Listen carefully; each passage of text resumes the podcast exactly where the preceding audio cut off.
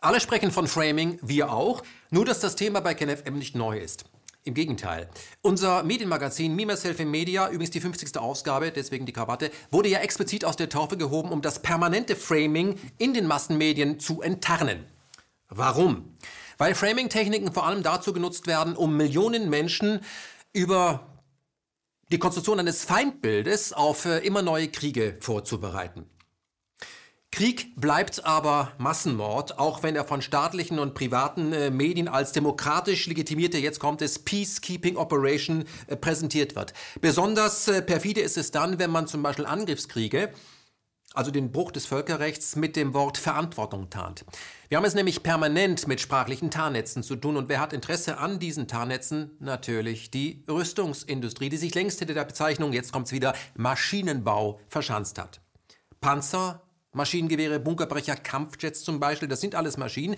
Nur haben diese Maschinen wenig gemeinsam mit Traktoren oder Gabelstapler oder einem MRT oder einem Krankenwagen. In dieser 50. Ausgabe von Me, Myself Media geht es vor allem um die Dauerpräsenz der Rüstungsindustrie in unseren Medien. Es geht um Kriegspropaganda, die über den sprachlichen Hebel Framing unsichtbar gemacht werden soll. Und KenFM, dieses Programm betrachtet sich hier als Störfaktor und wir stören gern, wenn es der Sache dient. Und unsere Sache ist der Frieden. Mag oldschool sein, ist aber zukunftsfähig. Krieg nämlich war nie cool, sondern immer brutal und Krieg hat auch nie ein Problem gelöst, sondern im Gegenteil äh, Probleme vergrößert. Kriege wurden auch nie geführt, um für die Freiheit oder die Demokratie äh, zu kämpfen, sondern immer nur um ein Bombengeschäft zu machen. Bezahlt wird dann bis heute mit Blut und kassiert wird in Dollar. Deswegen hat äh, Framing die Aufgabe, diese Wahrheit unsichtbar zu machen durch Manipulation, durch Gehirnwäsche, durch Umerziehung und von, äh, vor allem durch die Verbreitung von Angst. Lassen wir an dieser Stelle den Schweizer Historiker und Friedensforscher Dr. Daniele Ganser zu Wort kommen. Der hat nämlich schon äh, vor ein paar Monaten in Berlin einen Vortrag gehalten zum Thema Framing. Also, was ist Framing? Frame ist ein englisches Wort und es bedeutet nichts weniger als Rahmen. Okay, das ist also ein Frame.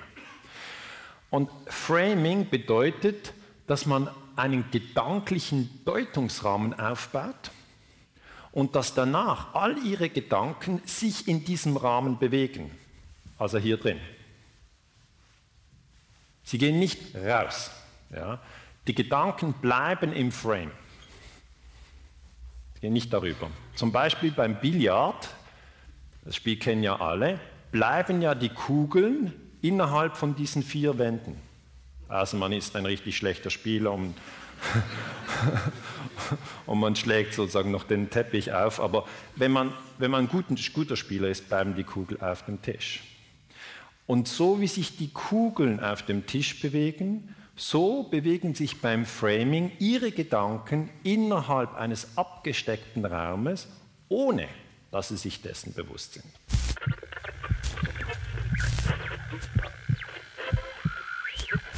Herzlich willkommen zur 50. Ausgabe von Me, Myself in Me. Ich kann es selbst noch nicht glauben, das ist wirklich die 50. Ausgabe, deswegen habe ich auch diesen Schlips hier angebunden, obwohl ich die Sendung ja eigentlich hasse, aber ich weiß natürlich, dass sie nötig ist, um ein Gesamtbild zu vermitteln.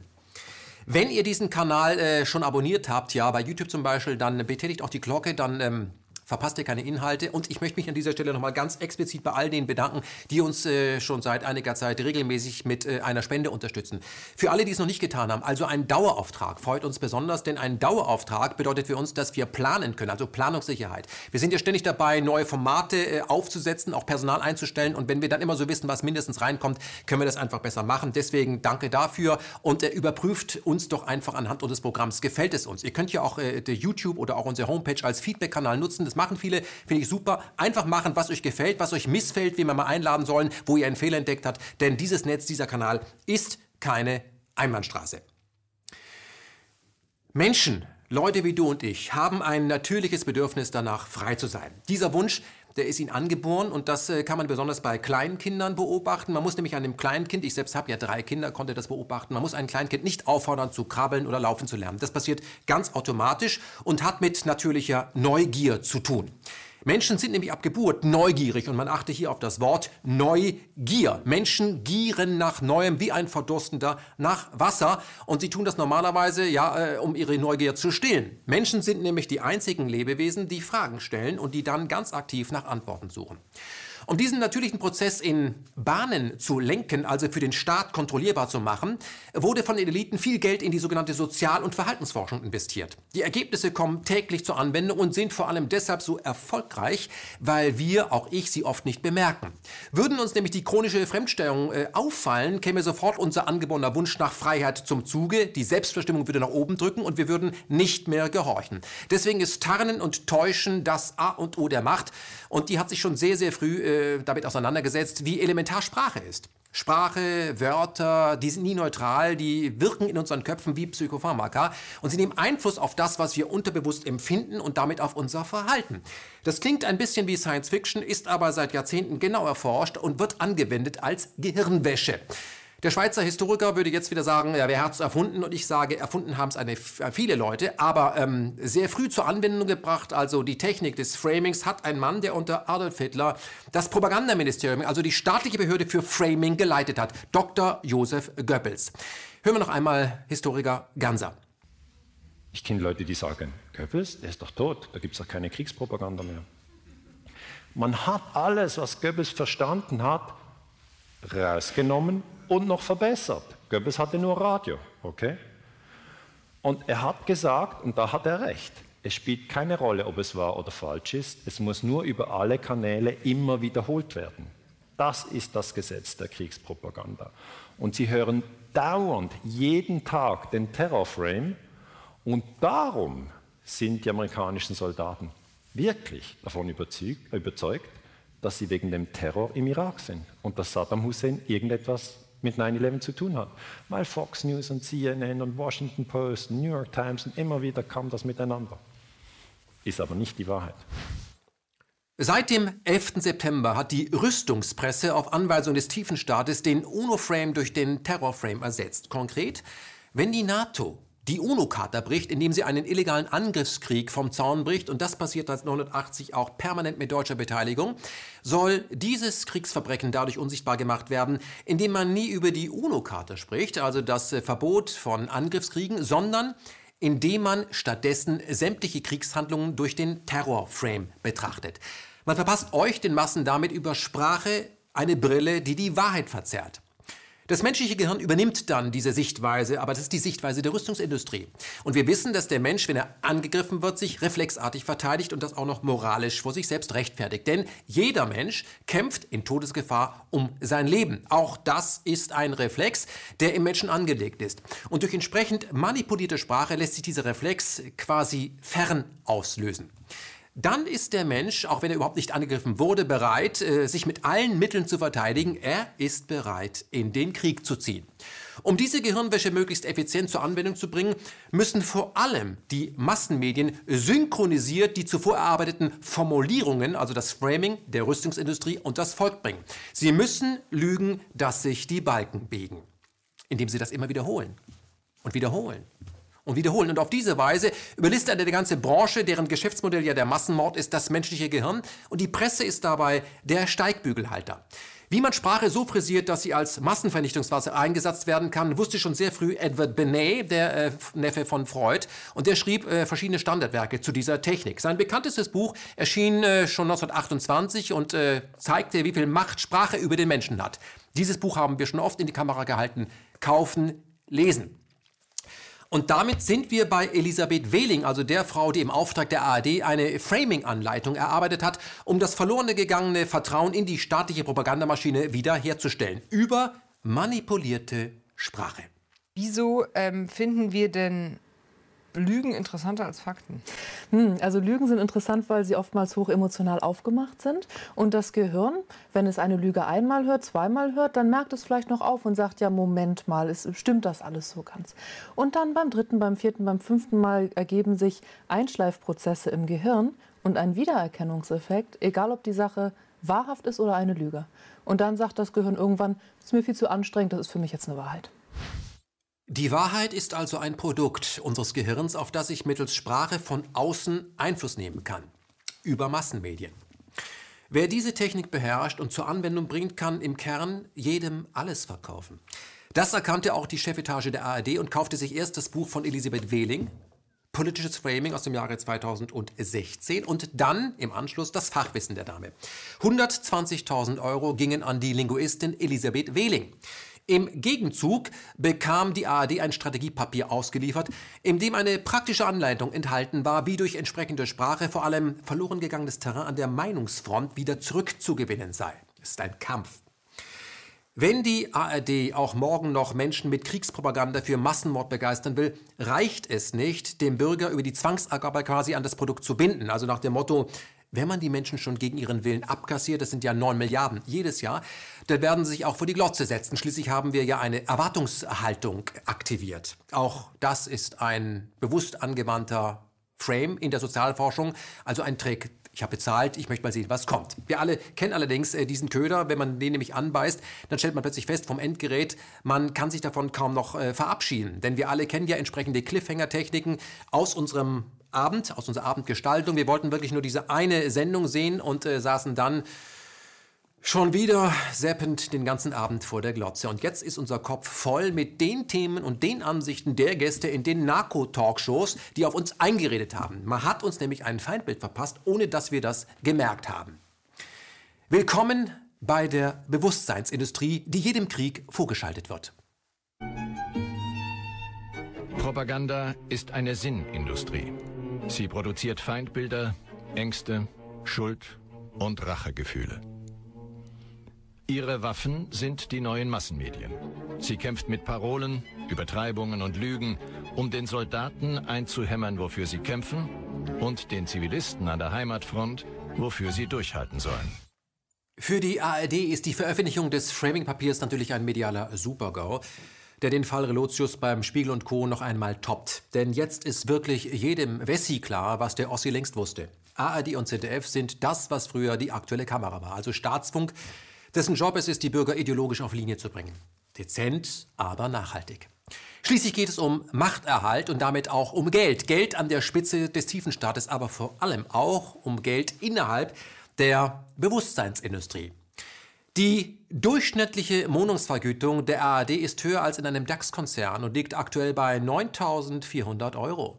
Damit das so bleibt, muss auch in Zukunft die Zwangsabgabe weiter steigen. Denn 9 Milliarden, also 9000 Millionen pro Jahr reichen einfach nicht, will man auch übermorgen noch die obszönen Rentenansprüche, zum Beispiel an die Intendanz, äh, bedienen und ausbezahlen. So kassierte die ehemalige Chefin des RBB Dagmar Reim in ihrem Vorruhestand aktuell 12 1000 Euro jeden Monat. Zum Vergleich, der Mann, der 16 Jahre als Bundeskanzler Deutschland davor bewahrte, in einem illegalen NATO-Krieg äh, zu ziehen, also Helmut Kohl, bekam am Ende seiner Amtszeit 12.800 Euro Rente. Die ARD hat also neben ihrer Aktivität als Propagandamaschine für Kriegseinsätze auch äh, intern ein äh, gigantisches äh, Eigeninteresse, dass man ihr weiter zuhört und dass man ihr Programm einschaltet. Was also tut man in einer solchen Situation, in der nicht mehr zu leugnen ist, dass man gar keinen staatsunabhängigen Journalismus betreibt, sondern sich vollkommen der Idee der Gehirnwäsche verschrieben hat? Was macht man da? Dass man also 120.000 Euro an Zwangsgebühren dafür ausgegeben hat, um sicherzustellen, dass die fabrizierte Propaganda auch den nächsten NATO-Krieg wieder wirksam herbeisendet. Was macht man da? Na, man empört sich und tut so, als wäre man von dem Auftrag, den man selber an die Linguistin äh, Wehling übergeben hätte, man wäre davon überrascht. So sagte der Intendant des WDR, Tom Bucho, das Ex-Gesicht der Tagesthemen gegenüber dem Handelsblatt, wenn nur noch bestimmte Worte benutzt werden sollen, mache ich nicht mehr mit. Wenn nur noch bestimmte Worte benutzt werden sollen, mache ich nicht mehr mit. Herr Buro ist selber ein Propagandaopfer und er war Redakteur bei der Tagesschau. Er ging später als ARD-Korrespondent nach Washington, bekam hier seine Scheuklappen, ging dann zurück und übernahm die wichtigste ARD-Nachrichtensendung, nämlich die Tagesthemen, und ist jetzt der Intendant der größten ARD-Anstalt, nämlich des WDR. Wie Imperium kritisch der Mann dann tickt, kann man einem, also seinem Buch entnehmen, das er 2006 schrieb. Es trug den Titel Mein Amerika. Dein Amerika. Und wir werfen jetzt einen kurzen Blick äh, auf die Kapitelliste und das lässt äh, erkennen, dass der Mann ideologische äh, Scheuklappen trägt, dass man ihm eine Gehirnwäsche verpasst hat. Hier sind die Kapitel. Angekommen. It's great, it's wonderful. Einführung in die amerikanische Freundlichkeit und ihre Hintergründe. Das Auto lebt. Wahre Liebe ganz ohne Bedenken. Sex unterm Sternenbanner. Die Grenzen der Leidenschaft. Las Vegas, der Sündenpfuhl. Mormonen, Mafia und Mogule. Der wilde Westen. Lebt es sich in Amerika gefährlicher als in Europa? Kleine Rassekunde. Warum braucht Condoleezza eine Dauerwelle? Nichts ist unmöglich. Die täglichen Wirtschaftswunder im Konsumparadies zwischen Big Mac und Gesundheitswahn. Wie dünn machen fettfreie Kartoffelchips? Himmlische Kräfte in irdischen Gefilden. Die religiöse Supermacht. Germans don't romance und Amerikaner kennen keine Vorschriften. Eine Beziehungsgeschichte. Die Beziehungsgeschichte zwischen ARD und Elisabeth Wehling ist aktuell ein wenig angespannt gestört. Und so distanziert sich jetzt die Autorin des Framing-Papiers von den überreichten Forschungsergebnissen an die ARD. Sie konnte ja nicht wissen, was damit passiert. Ist das ist das glaubwürdig? Natürlich nicht. Denn im März 2016 gab die Autorin in der Zeit bereits ein Interview und da ging es äh, in der Überschrift um genau das, was sie geliefert hat, hat, nämlich Vorsicht vor diesen Wörtern. Hier die wesentlichen Ausschnitte. Zeit.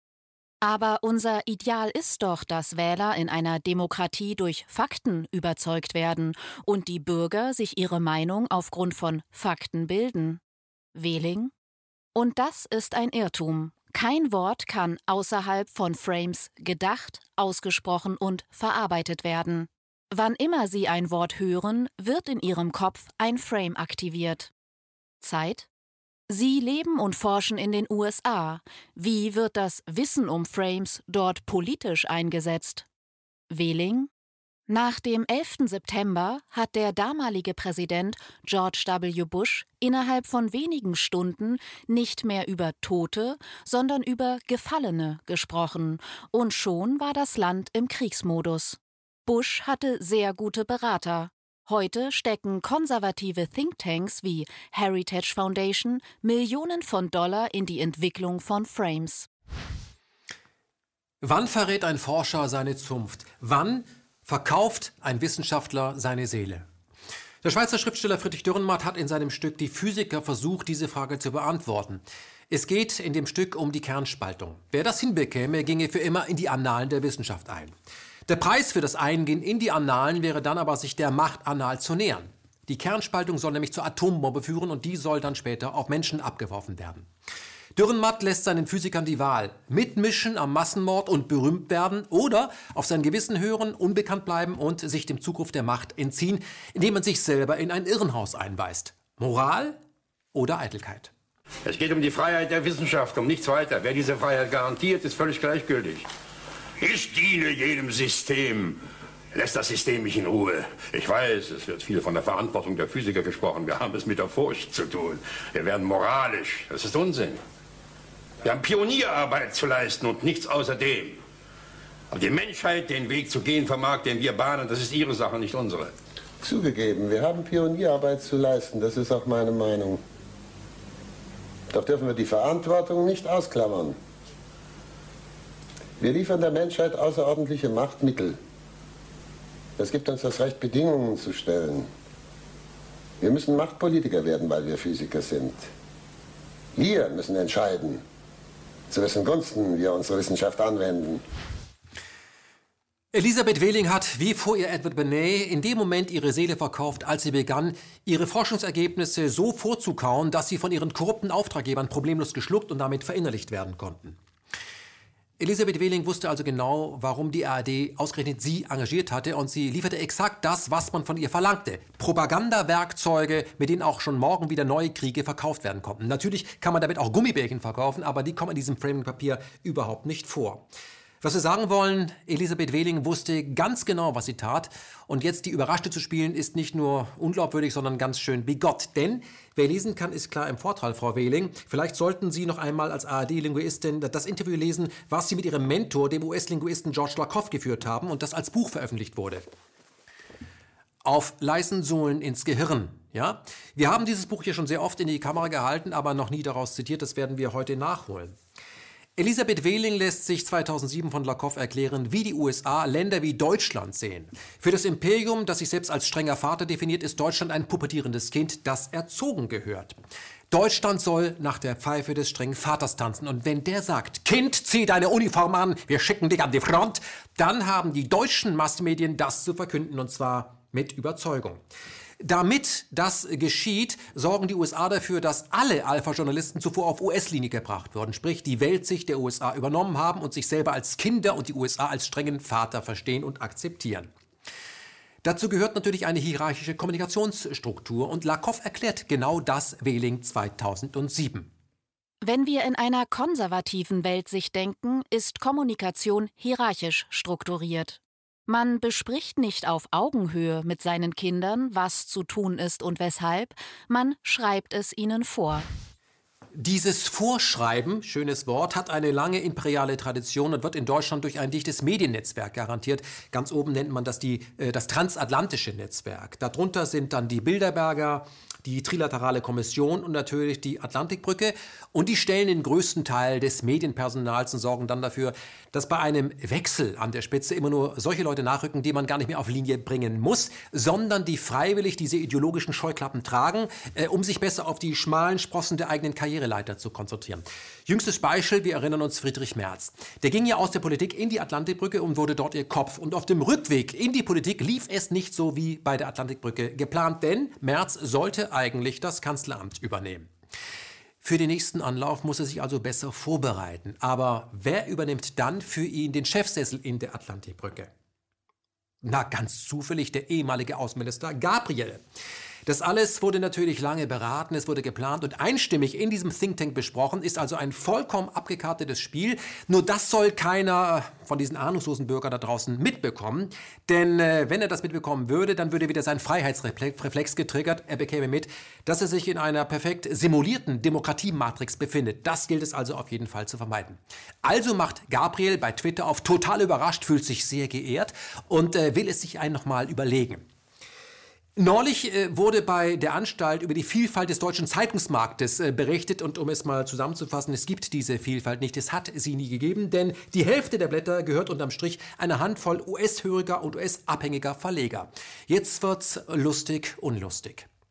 Fünf Verlage kontrollieren inzwischen fast die Hälfte des gesamten deutschen Zeitungsmarktes. Und bei den Magazinen, da sieht es nicht viel besser aus. Was haben wir hier? Oh ja, ja, Burda, wunderbar. Hier, und was haben wir hier? Oh ja, Bertelsmann, die kennen wir doch. So, und was haben wir hier? So, Axel Springer.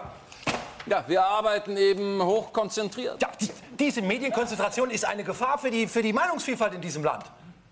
Für diese angebliche Pressekonzentration fehlen Ihnen jegliche belegbaren Zahlen. Wissen Sie warum? Weil seit 1996 dank des Drucks der Verleger keine amtliche Pressestatistik mehr veröffentlicht wird. Ach, Statistik. Da hat doch nun wirklich keiner Interesse dran. Nee, an keiner Statistik hat einer Interesse dran. Und zwar Sie. Seitdem weiß kein Verleger mehr oder weiß man nicht mehr von Verlegern, wo sie genau ihre Finger drin haben. Man weiß nicht mehr genau, wie viele Journalisten haben sie angestellt, wie viel verdienen sie. Das kann ich Ihnen sagen. Wenig. Verdammt wenig. Oh, und das soll ich Ihnen glauben? Das müssen Sie, haben keine Zahlen. Wissen Sie was? So, Sie einfach, kommen Sie mir nicht davon. Kein Mitleid. Sie machen immer noch zweistellige Renditen. Das können Sie nicht beweisen. Hören Sie zu, über meine Gewinne keine Auskunft geben zu müssen. Das ist Pressefreiheit. Dass Sie als Verleger keine Auskunft geben über Ihre Gewinne, das ist doch nicht Pressefreiheit. Doch. Moment, ich dachte, es wäre, wenn äh, Journalisten zum Beispiel Zahlen recherchieren und dann veröffentlichen, das ist Pressefreiheit. Nein, das ist Journalistenfreiheit. Hören Sie, äh, Pressefreiheit bedeutet gemäß Paragraph 108 Betriebsverfassungsgesetz, dass ich dem Betriebsrat nicht sagen muss, wie es mir geht, Klammer auf, und es geht mir schlecht, Klammer zu, weil das meine Freiheit beschränkt. Ihre Freiheit beschränkt die Verleger. Schauen Sie sich doch das an von diesem Verlag. Die Verleger sind hundertfache Millionäre, die Milliardäre zum Teil. Und Journalisten werden reihenweise auf die Straße gesetzt. Ich meine, kein Wunder, dass die bundesweit inzwischen streiken. Was? Warum steht denn da nichts in den Zeitungen von? Echte Pressefreiheit sieht völlig anders aus. Was wir hier haben, ist eher, also im wiedervereinigten Deutschland, hoch angereicherte Pentagon-Presse mit 27.000 PR-Berater von der CIA, die aber nur deshalb so erfolgreich framen können, da die Alpha-Journalisten selber nie gelernt haben, aufrecht zu gehen, selber zu denken und vor allem dem Übervater USA mal die Stirn zu bieten. Zu dieser Erkenntnis kommen nicht nur wir, sondern zu dieser Erkenntnis kommt auch der von uns hochgeschätzte Orient-Experte Michael Lüders im Freitag. Gerade deutsche Transatlantiker leiden erkennbar unter einem ödipal anmutenden Übervaterverlust. Sie können nicht länger einfach nur Regieanweisungen aus Washington befolgen im Namen einer höheren Moral, sondern müssen lernen, selbst zu denken und zu handeln. Das schmerzt, vor allem bei fehlendem Rückgrat. Besonders betroffen vom Virus des Kriechens vor dem Imperium sind die Grünen. Man will endlich auch mal im Weißen Haus zumindest am Katzentisch sitzen, um so die eigene Bedeutungslosigkeit und vor allem das politische Mittelmaß zu kaschieren. Und dafür sind die Grünen bereit, bei jedem US-initiierten Krieg dabei zu sein.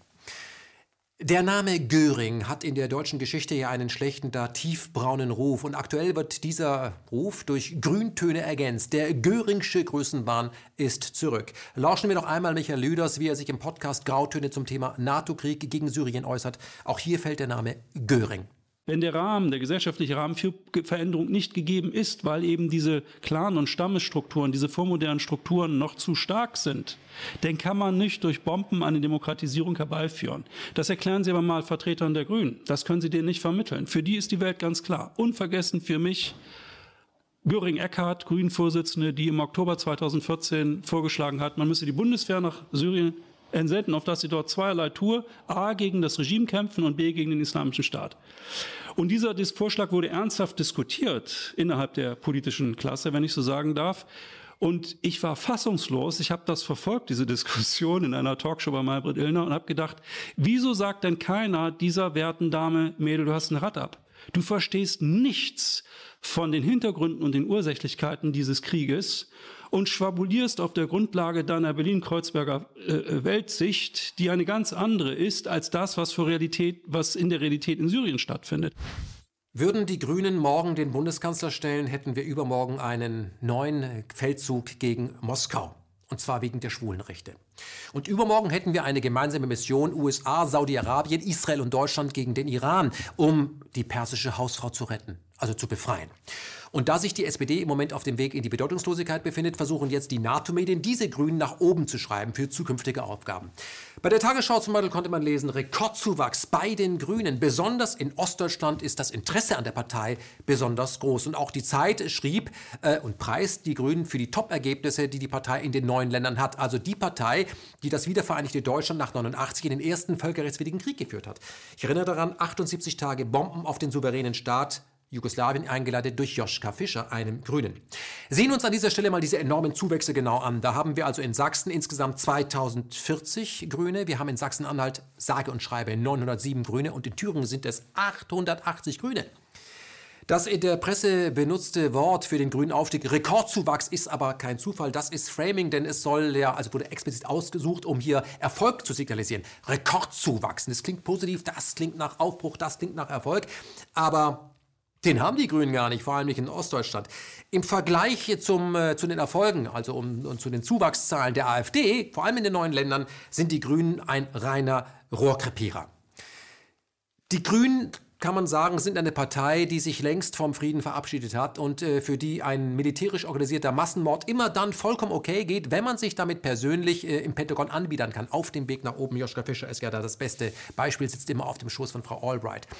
Äh, dass diese grünen Thesen, äh, Krieg ist gut für die Menschenrechte, äh, dass das in jeder zweiten Talkshow verkauft werden darf, hat vor allem mit den Besitzern der Medien zu tun. Denn der Eigentümer regelt, was gesagt werden darf, was nicht und vor allem, was gesagt werden muss, damit die Propagandamaschine nicht ins Stocken gerät. Wir schalten zu Herrn Teusch. Lückenpresse. Es wird, finde ich, viel um den heißen Brei herumgeredet. Ja, also ja. Man, man, man sucht nach Gründen. Die, auch die selbstkritischen Journalisten ja. suchen nach Gründen. Warum ist es denn so, wie es ist? Ja. Es könnte doch besser sein. Und woran liegt es denn? Was, was könnten die Gründe sein? Sind wir zu abgehoben? Oder ähm, sind, sind wir doch zu angepasst? Ähm, oder hat sich alles so beschleunigt? Oder haben wir zu wenig Stellen? Ist zu wenig Zeit für Recherche und Faktencheck und ähnliches? Ne? Das sind alles Sachen, die irgendwie eine Rolle spielen. Ja, das spielt alles mit. Aber äh, ich behaupte oder ich glaube, dass es letztlich ähm, die Besitz- und Kontrollstrukturen das heißt, sind. Der ja? Herr sagt, was läuft und was nicht läuft. Das, ja. Das ähm, Brot, Brot ich esse, das Lied ich singe ne, und ja. so weiter. Dann, wenn man, wenn man sich das mal klar gemacht hat, wie die, wie die Machtstrukturen im Mediensystem sind, dann ähm, ähm, kommt man sehr schnell dahinter, dass, äh, dass diese ganzen anderen Dinge, also diese Anpassungsprozesse eher abgeleitet sind. Ja? Das kommt dann sekundär, tertiär noch dazu. Das ist halt so. Ne? Mhm. Aber entscheidend sind, glaube ich, sind, glaube ich, äh, diese Kontroll- und Besitzstrukturen. Und wenn man mal die Gegenprobe macht, das mache ich ja oft so im Buch, dass ich kontrafaktisch denke, dass ich mir vorstelle, es wäre anders, wenn man einen Journalisten fragt, ja, wie müsste denn ein Mediensystem sein, Ja. damit es beste Voraussetzungen bietet? Ne? Dann würden wahrscheinlich die meisten sagen, ja, also staatlich schon mal nicht. Ne? Und auch wenn, dann mit möglichst wenig staatlichem Einfluss und möglichst wenig Parteieneinfluss Ja. und möglichst wenig äh, Kommerz und Abhängigkeit und Eigeninteressen und Mhm. sonst was. Ne? Ja. Sondern, ja, wie denn? Ja, eigentlich sollte es der Gesellschaft gehören. Ne? Ja.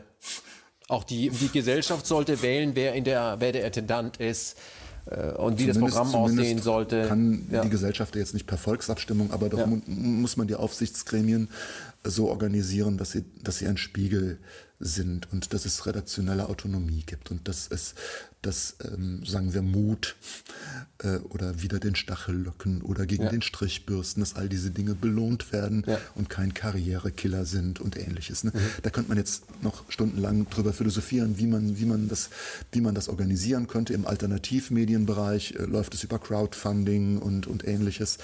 Ist natürlich auch eine Möglichkeit. Also Ja. da, da gibt es viele, viele gute Ideen, wie man das machen könnte. Aber es ist eigentlich jedem, mit dem man ein bisschen länger darüber redet, klar, dass eigentlich so Megakonzerne äh, oder ähm, ähm, staatlich gelenkte Medien oder ähm, diese öffentlich-rechtlichen, die sich selbst kommerzialisiert haben und Durch das, äh, Privatfernsehen, und, ja. ja, und durch den staatlichen Einfluss ähm, nochmal unter Druck geraten, ähm, dass das jetzt nicht das Gelbe vom Ei sein kann, um, um möglichst äh, integeren Journalismus zu erzeugen. Ich meine, das liegt doch auf der Hand. Da, Mhm. braucht man, da braucht man sich doch nicht in Journal ich sage, dass Journalisten mögen keine Lügner sein, aber sie lügen sich gerne in die eigene Tasche. Mhm. Sie müssen sich die Frage stellen, kann ich in diesen Strukturen überhaupt integren Journalismus machen?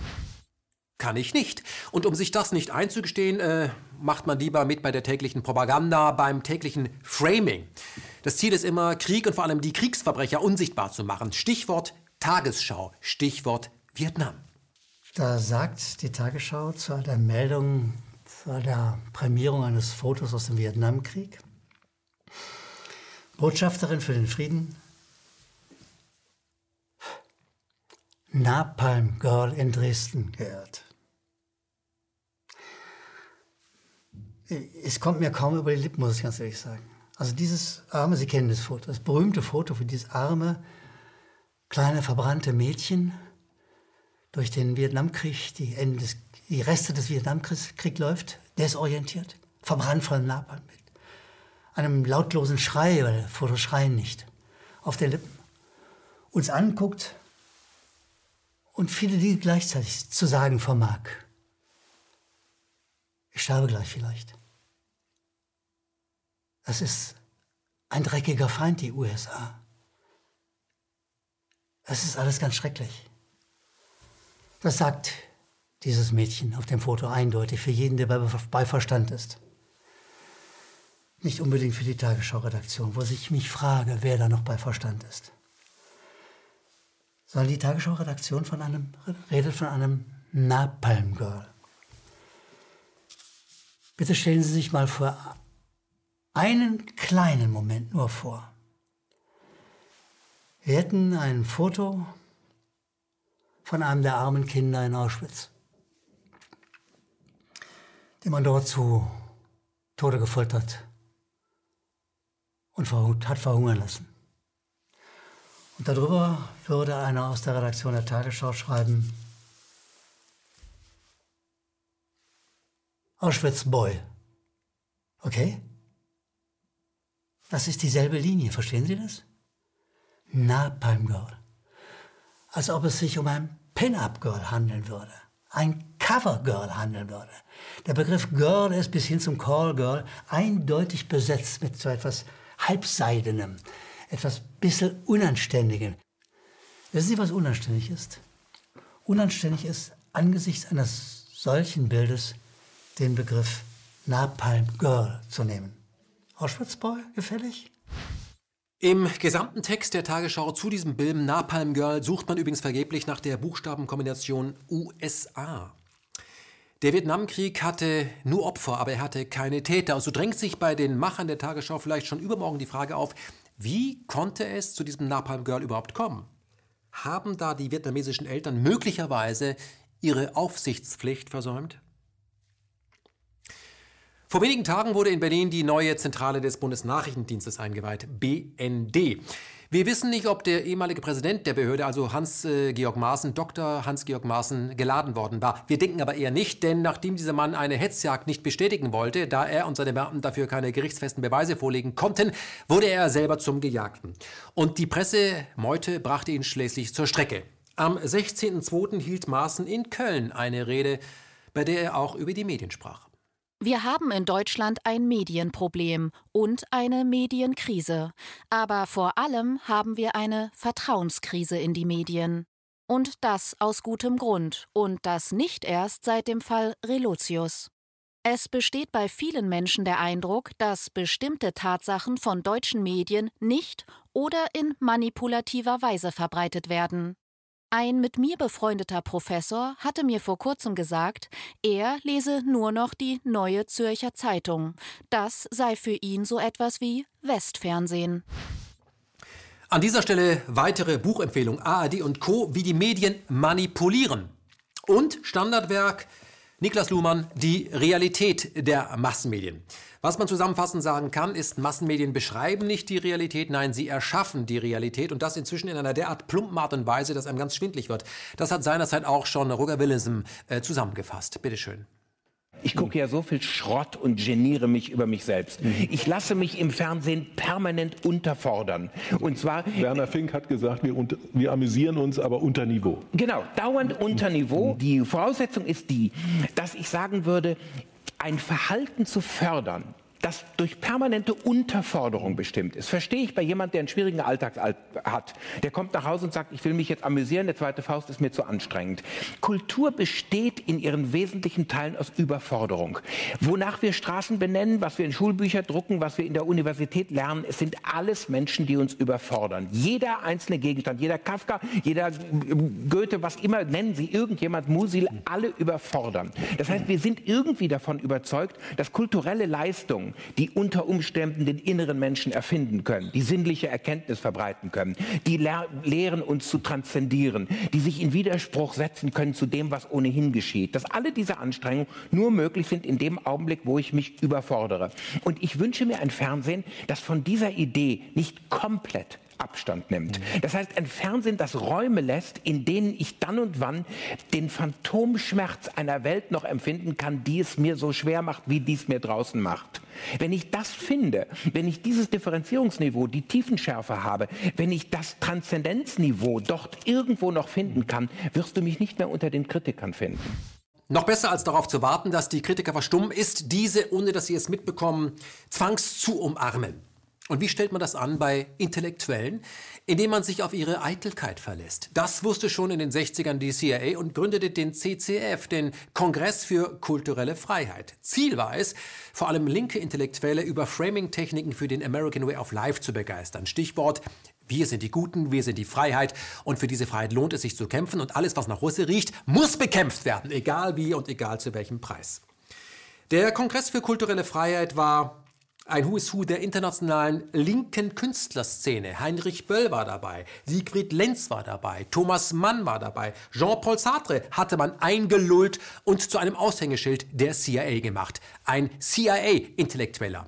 Das, was die Antideutschen heute im Bundestag sind, also Linke, die illegale Kriege der USA rechtfertigen und begrüßen. Geleitet wurde der Kongress für kulturelle Freiheit äh, von der CIA in Zusammenarbeit mit Ex-Nazis, die unter Adolf Hitler gelernt hatten, wie man PR macht, wie man also den Endsieg, äh, zumindest in der Wochenschau, inszeniert mit Framing-Techniken. Als es gelang, Heinrich Böll an Bord zu holen, knallten in Washington die Champagnerkorken. Böll galt als vorbildlich, gemäßigt links, antiklerikal und für westliche Werte offen. Das entsprach ziemlich genau dem Persönlichkeitsprofil von dem sich die CIA ab dem Ende der 40er Jahre bei ihrem ehrgeizigen Programm zur Infiltration der gesamten linken westeuropäischen Kulturszene auch Erfolge versprach. Mit welcher Zielsetzung?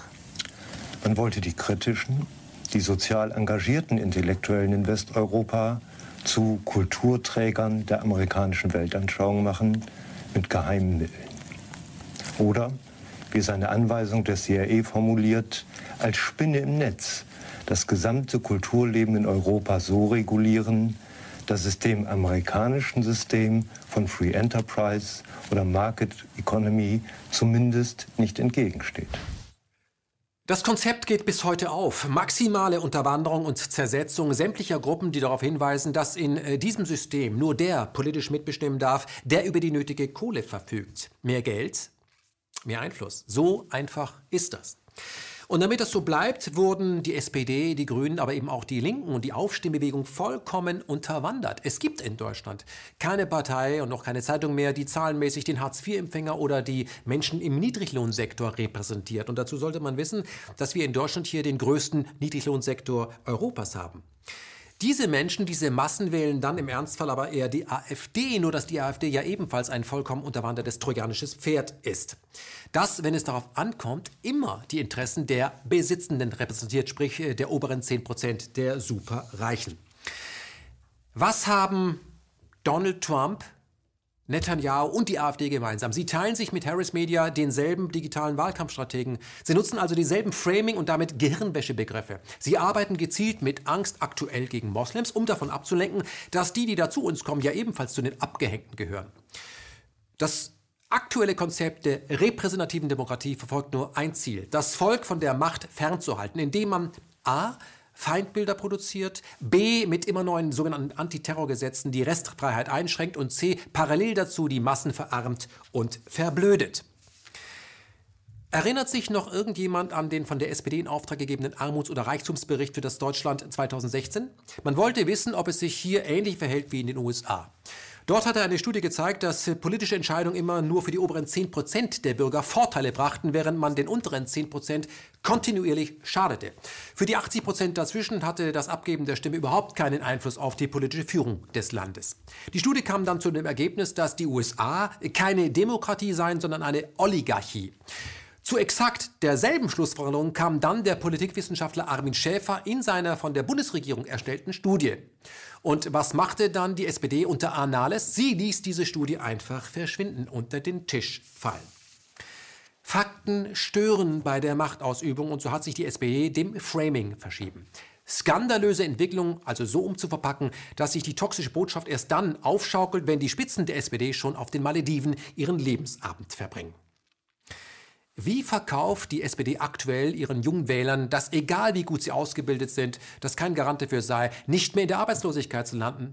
Indem die SPD Framing-Techniken nutzt. Wir schauen uns mal dieses Twitter-Bild an. Worte wie präsent, zeitgemäß und die Formulierung ein Recht, mobil zu arbeiten, sollen verschleiern, was wirklich gemeint ist. Nämlich, dein zukünftiger Arbeitgeber ruft dich nur dann an, wenn du gebraucht wirst. Wenn du dann aber antanzt, zahlt er extrem schlecht und interessiert sich null für deine Rente oder andere Sozialabgaben. Du nennst es mobil, er nennt es Sklave auf Standby. Du denkst, es wäre deine Freiheit, er weiß, es ist seine Freiheit, dich jederzeit wie menschlichen Abfall zu behandeln. Worauf er sich verlassen kann, ist, dass du jeden Job zu jedem Kurs annehmen wirst, bevor du in der Obdachlosigkeit landest und abschmierst. Und das alles wird gepowert von der SPD und Gewerkschaften, die so viel Macht haben wie die missbrauchten Kinder in der katholischen Kirche.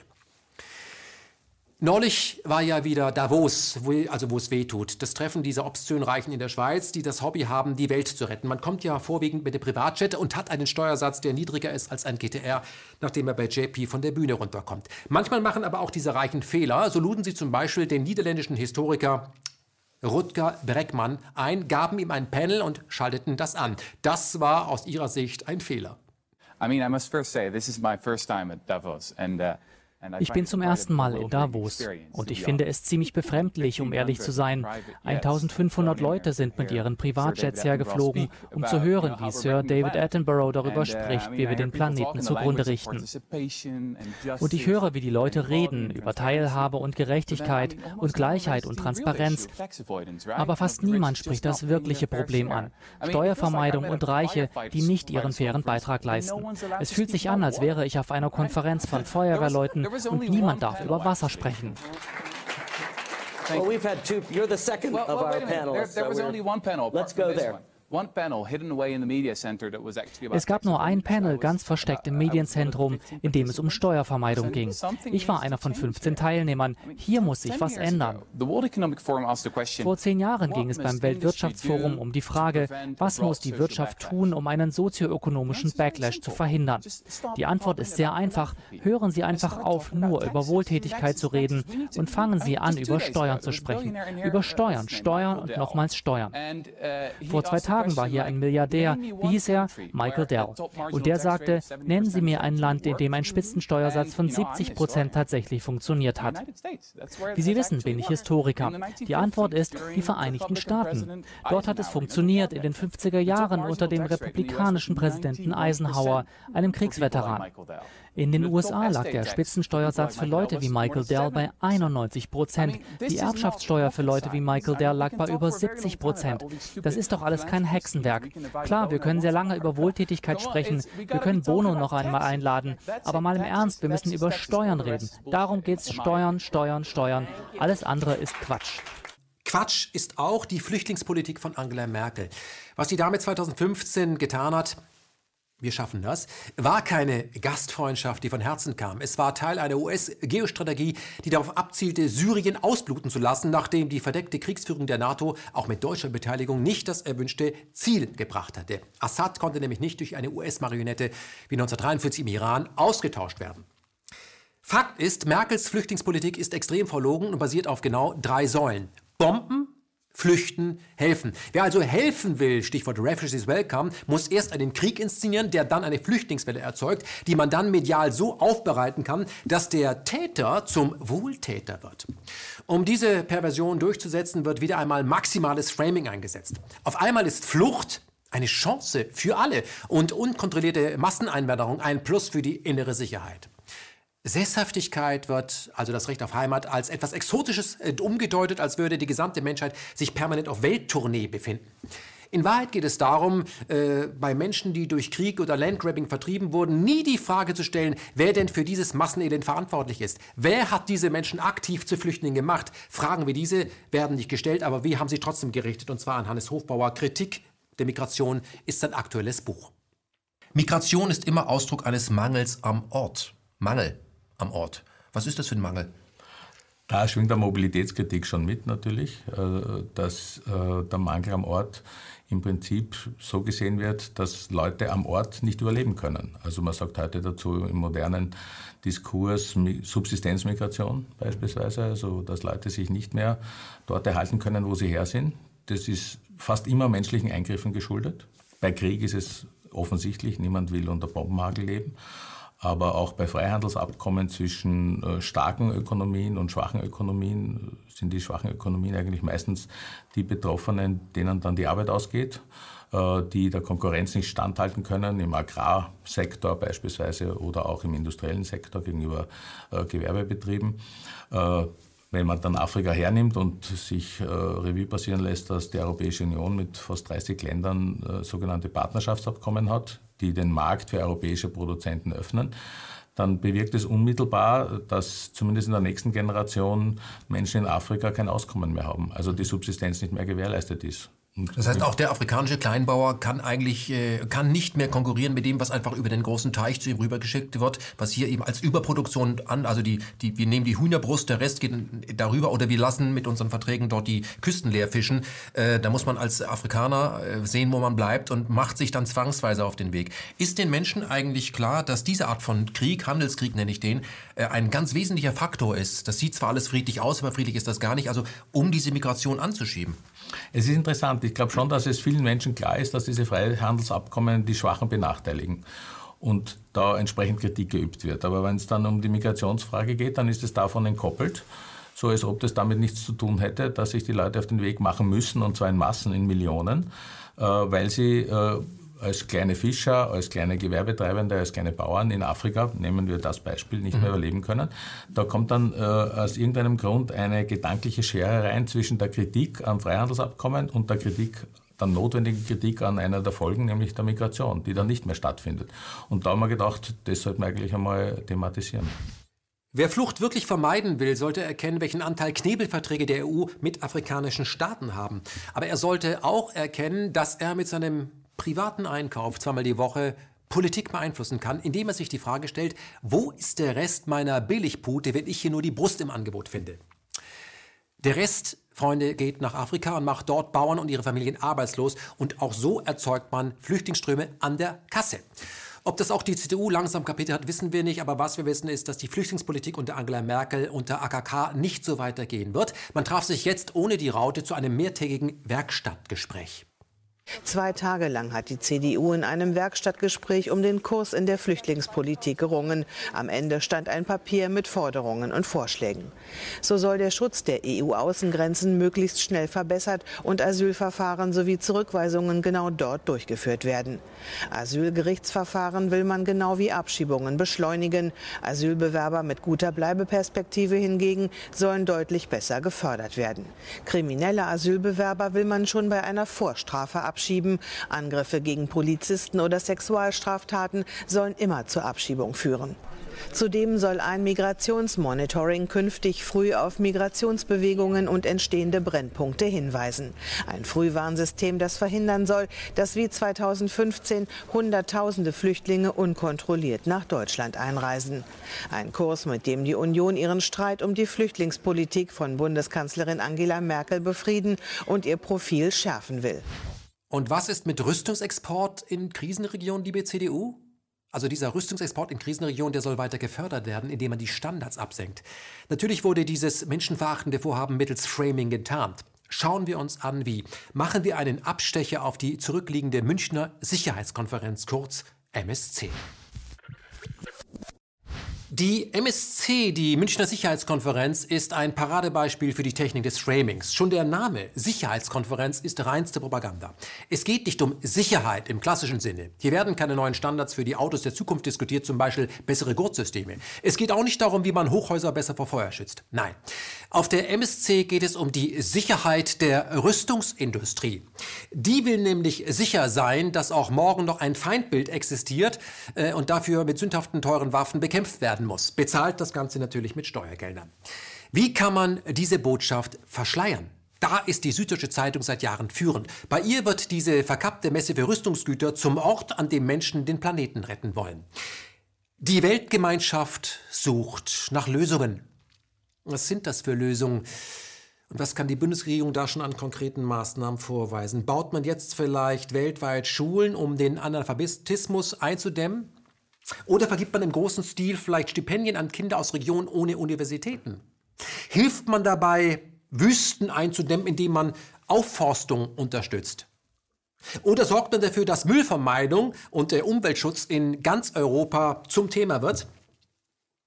Lassen wir Laiendarstellerin Ursula zu Wort kommen und achten wir auf die vielen bunten Fremdwörter, die ihr der NATO-Framing-Experte in den Text geschrieben hat. Festhalten, denn jetzt geht es an die Propagandafront.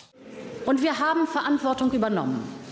Wir haben zusammen mit Frankreich, mit den Vereinbarungen von Minsk, einen ersten politischen Rahmen um die Konfliktlösung in der Ukraine geschaffen. Wir haben die OSZE Special Monitoring Mission unterstützt. Wir haben die NATO-Ostflanke gestärkt mit der neuen schnellen VJTF, die wir gestellt haben, und dem Air Policing über den baltischen Staaten. Wir sind vom ersten Tag an mit Enhanced Forward Presence in Litauen engagiert und wir haben unser Engagement in Resolute Support Mission in Afghanistan verstärkt. Wir haben uns am Kampf gegen den IS beteiligt, mit Aufklärungsflügen, Tankflugzeugen, aber auch durch Ausrüstung und Ausbildung der Peschmerga. Wir haben unser Engagement in Mali erweitert, insbesondere in der VN-Mission MINUSMA. Wir haben uns beteiligt vom ersten Tag an an der Mittelmeermission des Europas Sophia, aber genauso an der NATO-Aktivität in der Ägäis. Mit anderen Worten, wir handeln gemeinsam mit unseren europäischen und transatlantischen Partnern.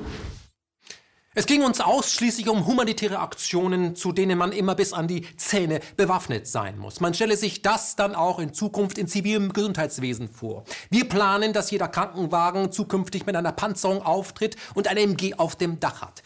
Dadurch äh, wird das Fahrzeug natürlich schwerer, sodass man keine Patienten mehr transportieren könnte. Aber es wäre noch möglich, einen Unfallort anzufahren und der am Schwerverletzten hier einen Verbandskasten und einen Stadtplan in die Hand zu drücken. Jetzt müsste er nur noch selbstständig den Weg in eines unserer Krankenhäuser finden. Dann hätten wir auch alle gemeinsam mit unseren Partnern die nötige Verantwortung übernommen und auf die Frage nach meiner Frisur, die ist natürlich, das ist unser Zukunftskonzept für die Friseure, ein kugelsicheres Modell.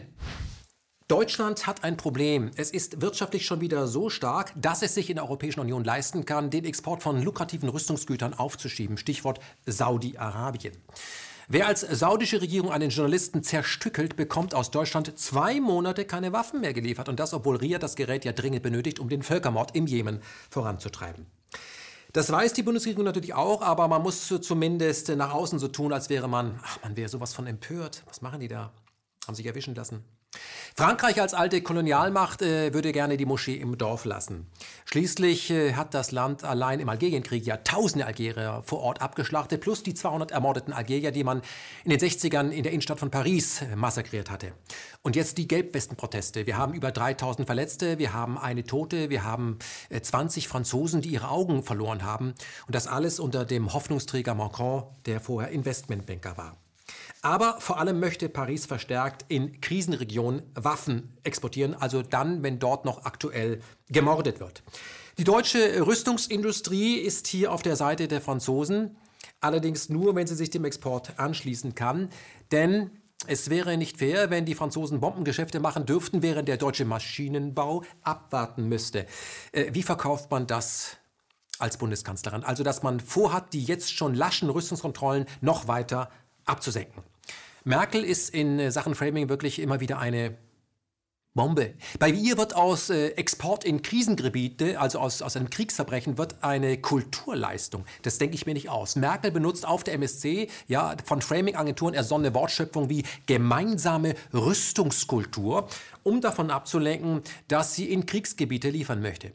Bevor dieser Wunsch äh, verkauft wird, huldigt sie allerdings noch dem ägyptischen Präsidenten al-Sisi, der ja durch einen Putsch an die Macht kam. Das spielt aber hier in Deutschland keine Rolle und der aktuell 40.000 politische Gefangene verrotten lässt. Es ist ein Diktator wie aus dem Bilderbuch, aber es ist unser Diktator. Hier ist Angela Merkel auf der MSC. Wir sind inzwischen auch außerhalb der NATO, in Mali zum Beispiel, aktiv. Für Deutschland ein Riesenschritt, kulturell nicht eingeübt, wie zum Beispiel unseren französischen Freunden. Und gerade dieser Einsatz und die Frage der Entwicklung in Afrika, und nicht umsonst hat ja heute Morgen hier eine Diskussion stattgefunden zwischen dem Präsidenten der Europäischen Union, der rotierenden Präsidentschaft und dem neuen ähm, Vorsitzenden der Afrikanischen Union, dem ägyptischen Präsidenten al-Sisi. Herzlichen Glückwunsch zu Ihrer Wahl. Das war ja gerade erst vor wenigen Tagen. Und dieses Verhältnis zu Afrika zum Beispiel wird uns als Europäer noch in anderer Weise fordern als zum Beispiel die Vereinigten Staaten von Amerika. Da wird es nicht immer NATO-Einsätze geben. Und deshalb bitte ich Sie, unsere Bemühungen für eine kohärente europäische Verteidigungspolitik nicht als etwas zu verstehen, was gegen die NATO gerichtet ist, sondern als etwas zu verstehen, was die Kooperation in der NATO effizienter und besser möglich macht weil viele der Ineffizienten, die wir unter den vielen Mitgliedstaaten, die in der Europäischen Union und in der NATO sind, wir überwinden können, wenn wir auch eine gemeinsame militärische Kultur entwickeln, wenn wir unsere Waffensysteme besser sortieren. Und ich sage Ihnen, da wird für Deutschland eine Riesenaufgabe vor uns stehen. Wir wollen jetzt gemeinsame Waffensysteme entwickeln und im Zusammenhang mit dem Aachener Vertrag, den wir jetzt mit Frankreich unterzeichnet haben, hat natürlich das Thema Rüstungsexporte eine Rolle gespielt. Denn wenn wir keine gemeinsame Kultur der Rüstungsexporte in Europa haben, dann ist die Entwicklung von gemeinsamen Waffensystemen natürlich auch gefährdet. Das heißt, man kann nicht von einer europäischen Armee sprechen und von einer gemeinsamen Rüstungspolitik oder Rüstungsentwicklung sprechen, wenn man nicht gleichzeitig dann auch bereit ist, eine gemeinsame Rüstungsexportpolitik zu machen. Und da haben wir in Deutschland noch viele komplizierte Diskussionen vor uns. Das ist, glaube ich, kein Geheimnis, was ich Ihnen hier gerade verrate. Die Frage, die ich mir manchmal stelle, hört sich Angela Merkel eigentlich selber zu? Was verkauft sie uns hier eigentlich die ganze Zeit? Allein, dass sie damit reingeht, dass sie außerhalb der NATO aktiv ist. Sie hat jetzt eine strafbare Handlung, Frau Merkel. Das stellen Sie auch noch raus. Also irgendwas stimmt bei Ihnen nicht, okay? Sie gehören nach Den Haag. Was hat Edward Benet, Dr. Joseph Goebbels und Heiko Maas miteinander gemeinsam? Sie teilen sich eine ähnliche Auffassung, wenn es um Zensur, Framing und Meinungskontrolle geht. Sehen wir uns je eines ihrer Zitate an. Edward Benet, zum Beispiel der Vater der modernen PR und des Framings, sagte Folgendes. Eine demokratische Rhetorik hilft uns, die Kluft zu überbrücken zwischen unseren fundamentalen geopolitischen und strategischen Interessen und der Notwendigkeit, unsere Sicherheitsinteressen in eine moralistische Sprache zu kleiden. Die demokratische Agenda stellt, kurz gesagt, eine Art von Legitimitätshülle für unsere grundlegenderen strategischen Ziele dar. Legitimitätshülle. Mhm. Dr. Josef Goebbels, der Propagandaminister der Nazis, also das, ein Framing-Experte, sagte Folgendes. Man kann die Lüge so lange behaupten, wie es dem Staat gelingt, die Menschen von den politischen, wirtschaftlichen und militärischen Konsequenzen der Lüge abzuschirmen. Deshalb ist es von lebenswichtiger Bedeutung für den Staat, seine gesamte Macht für die Unterdrückung abweichender Meinungen einzusetzen. Etwas eleganter formuliert das Heiko Maas 2015, damals war er noch Justizminister. Abweichende Meinung. Unsere Zensurpolitik im Internet ist keineswegs gegen die Meinungsfreiheit gerichtet, sondern sie dient lediglich dazu, die Bürger dazu zu erziehen, dass diese ihre Gedankengänge in die Richtung projizieren, welche auch den staatlichen Richtlinien entspricht. Edward Benet, Dr. Joseph Goebbels und Heiko Maas haben also, wenn es um Zensur geht, eine ähnliche Auffassung. Aber es gibt noch etwas, was sie verbindet. Da lasse ich mal Karl Lagerfeld sprechen. Der sagte nämlich, was ich hasse, sind hässliche kleine Männer. Frauen können klein sein, aber für Männer ist es unmöglich. Es ist etwas, was sie im Leben nicht verzeihen werden. Sie sind gemein und sie wollen dich töten. Da hat er recht, der Herr Lagerfeld. Wir sehen uns ganz oben. Wer glaubt, Heiko Maas wäre im Moment als Außenminister voll beschäftigt, der irrt, denn der Mann ist ja eher ein Vertreter der Rüstungsindustrie. Im Rahmen der Münchner Sicherheitskonferenz war er natürlich auch bei Anne Will, um dort Werbung für eine Aufrüstung der Bundeswehr zu machen. Das Thema war entsprechend geframed. Die neue Weltordnung. Muss Deutschland mehr Verantwortung übernehmen? Bleiben wir fair. Braucht die Bundeswehr regelmäßig neues Gerät, also auch leichte und schwere Waffen? Ja, braucht sie. Denn Waffen halten nicht ewig und müssen wie alle technischen Geräte regelmäßig ausgetauscht werden. Dagegen ist erstmal nichts zu sagen. Was soll die Bundeswehr mit diesen Waffen machen? Das, was das Grundgesetz und die UN-Charta erlauben. Die Bundeswehr soll vor allem die Landesverteidigung übernehmen. Sie soll deutsche Grenzen schützen und darf maximal innerhalb der Grenzen der NATO für Sicherheit sorgen.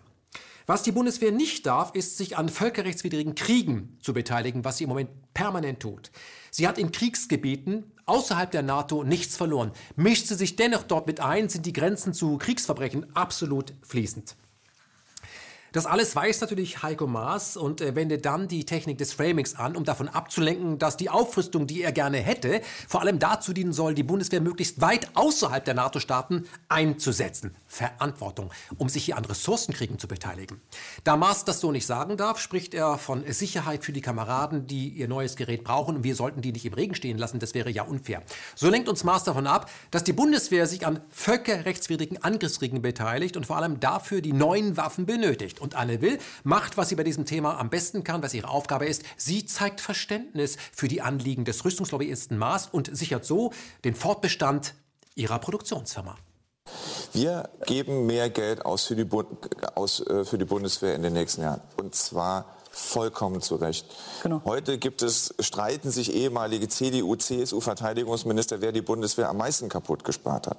Wir müssen mehr Geld für die Bundeswehr zur Verfügung stellen, weil es zu viele Bundeswehrflugzeuge und Hubschrauber gibt, die nicht fliegen, zu viele Fahrzeuge, die nicht fahren und zu viele Schiffe, die nicht schwimmen. Wir haben Tausende von deutschen Bundeswehrsoldatinnen und Bundeswehrsoldaten in internationalen Einsätzen.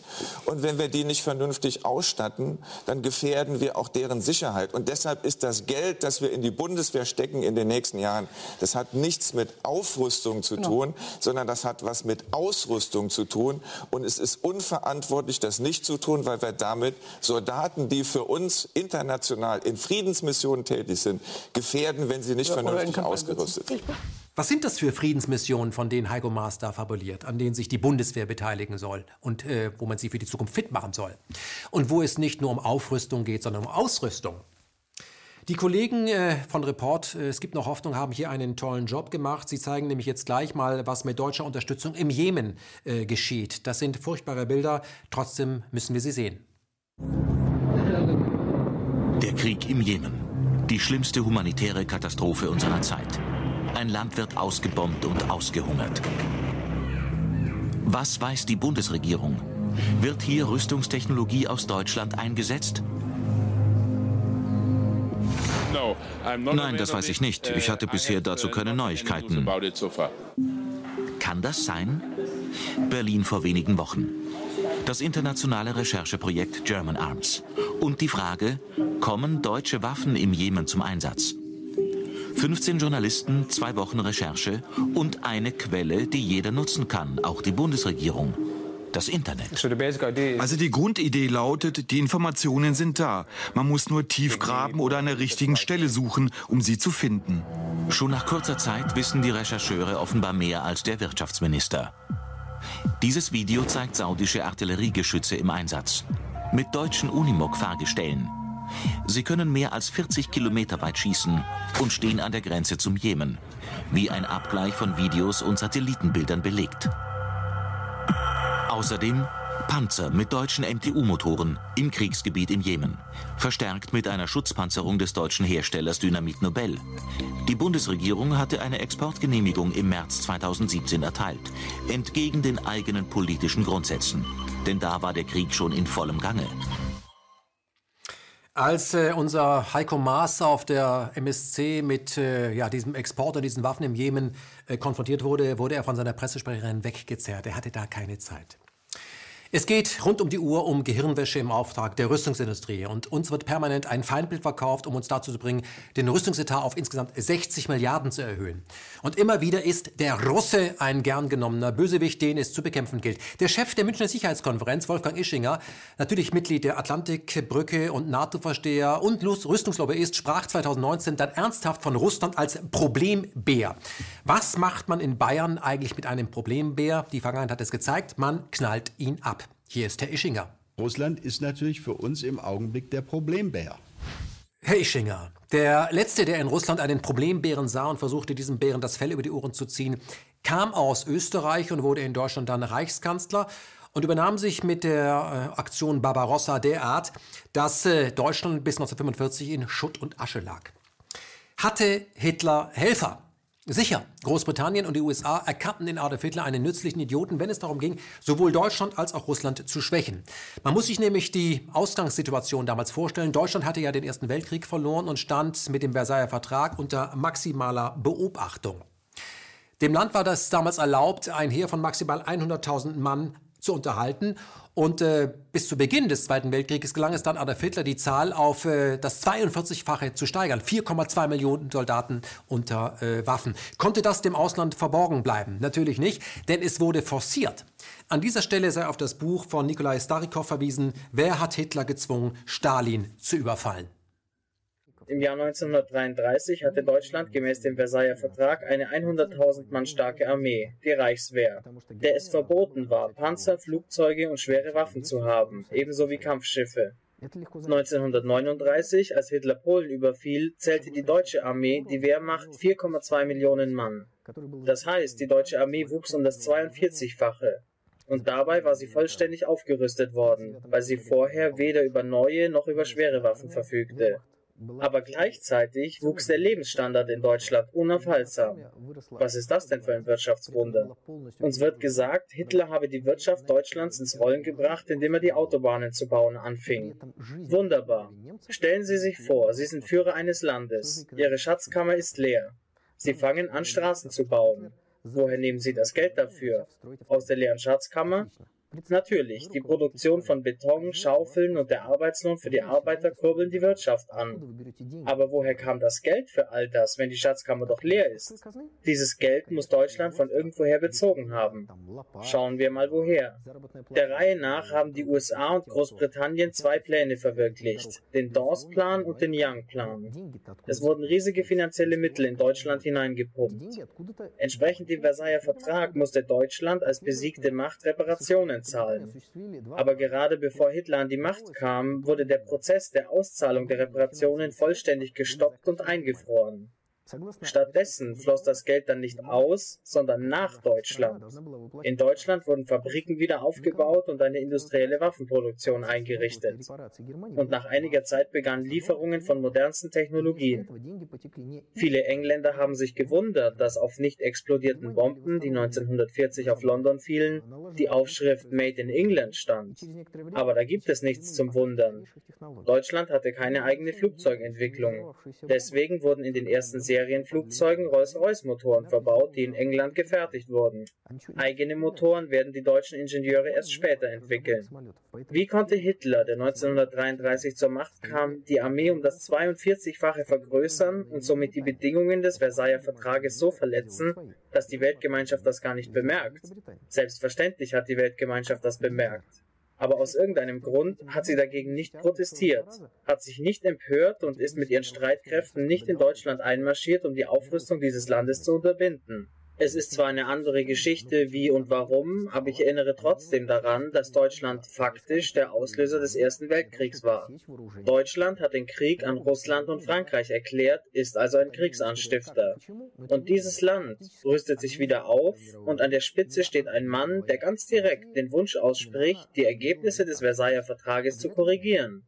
Mit anderen Worten, Deutschland die verlorenen Gebiete zurückzuholen. Was sollte jede Siegermacht in diesem Fall tun? Natürlich diesen Menschen unverzüglich von der Bühne räumen und seine Aktivitäten beenden. Aber das wurde nicht gemacht.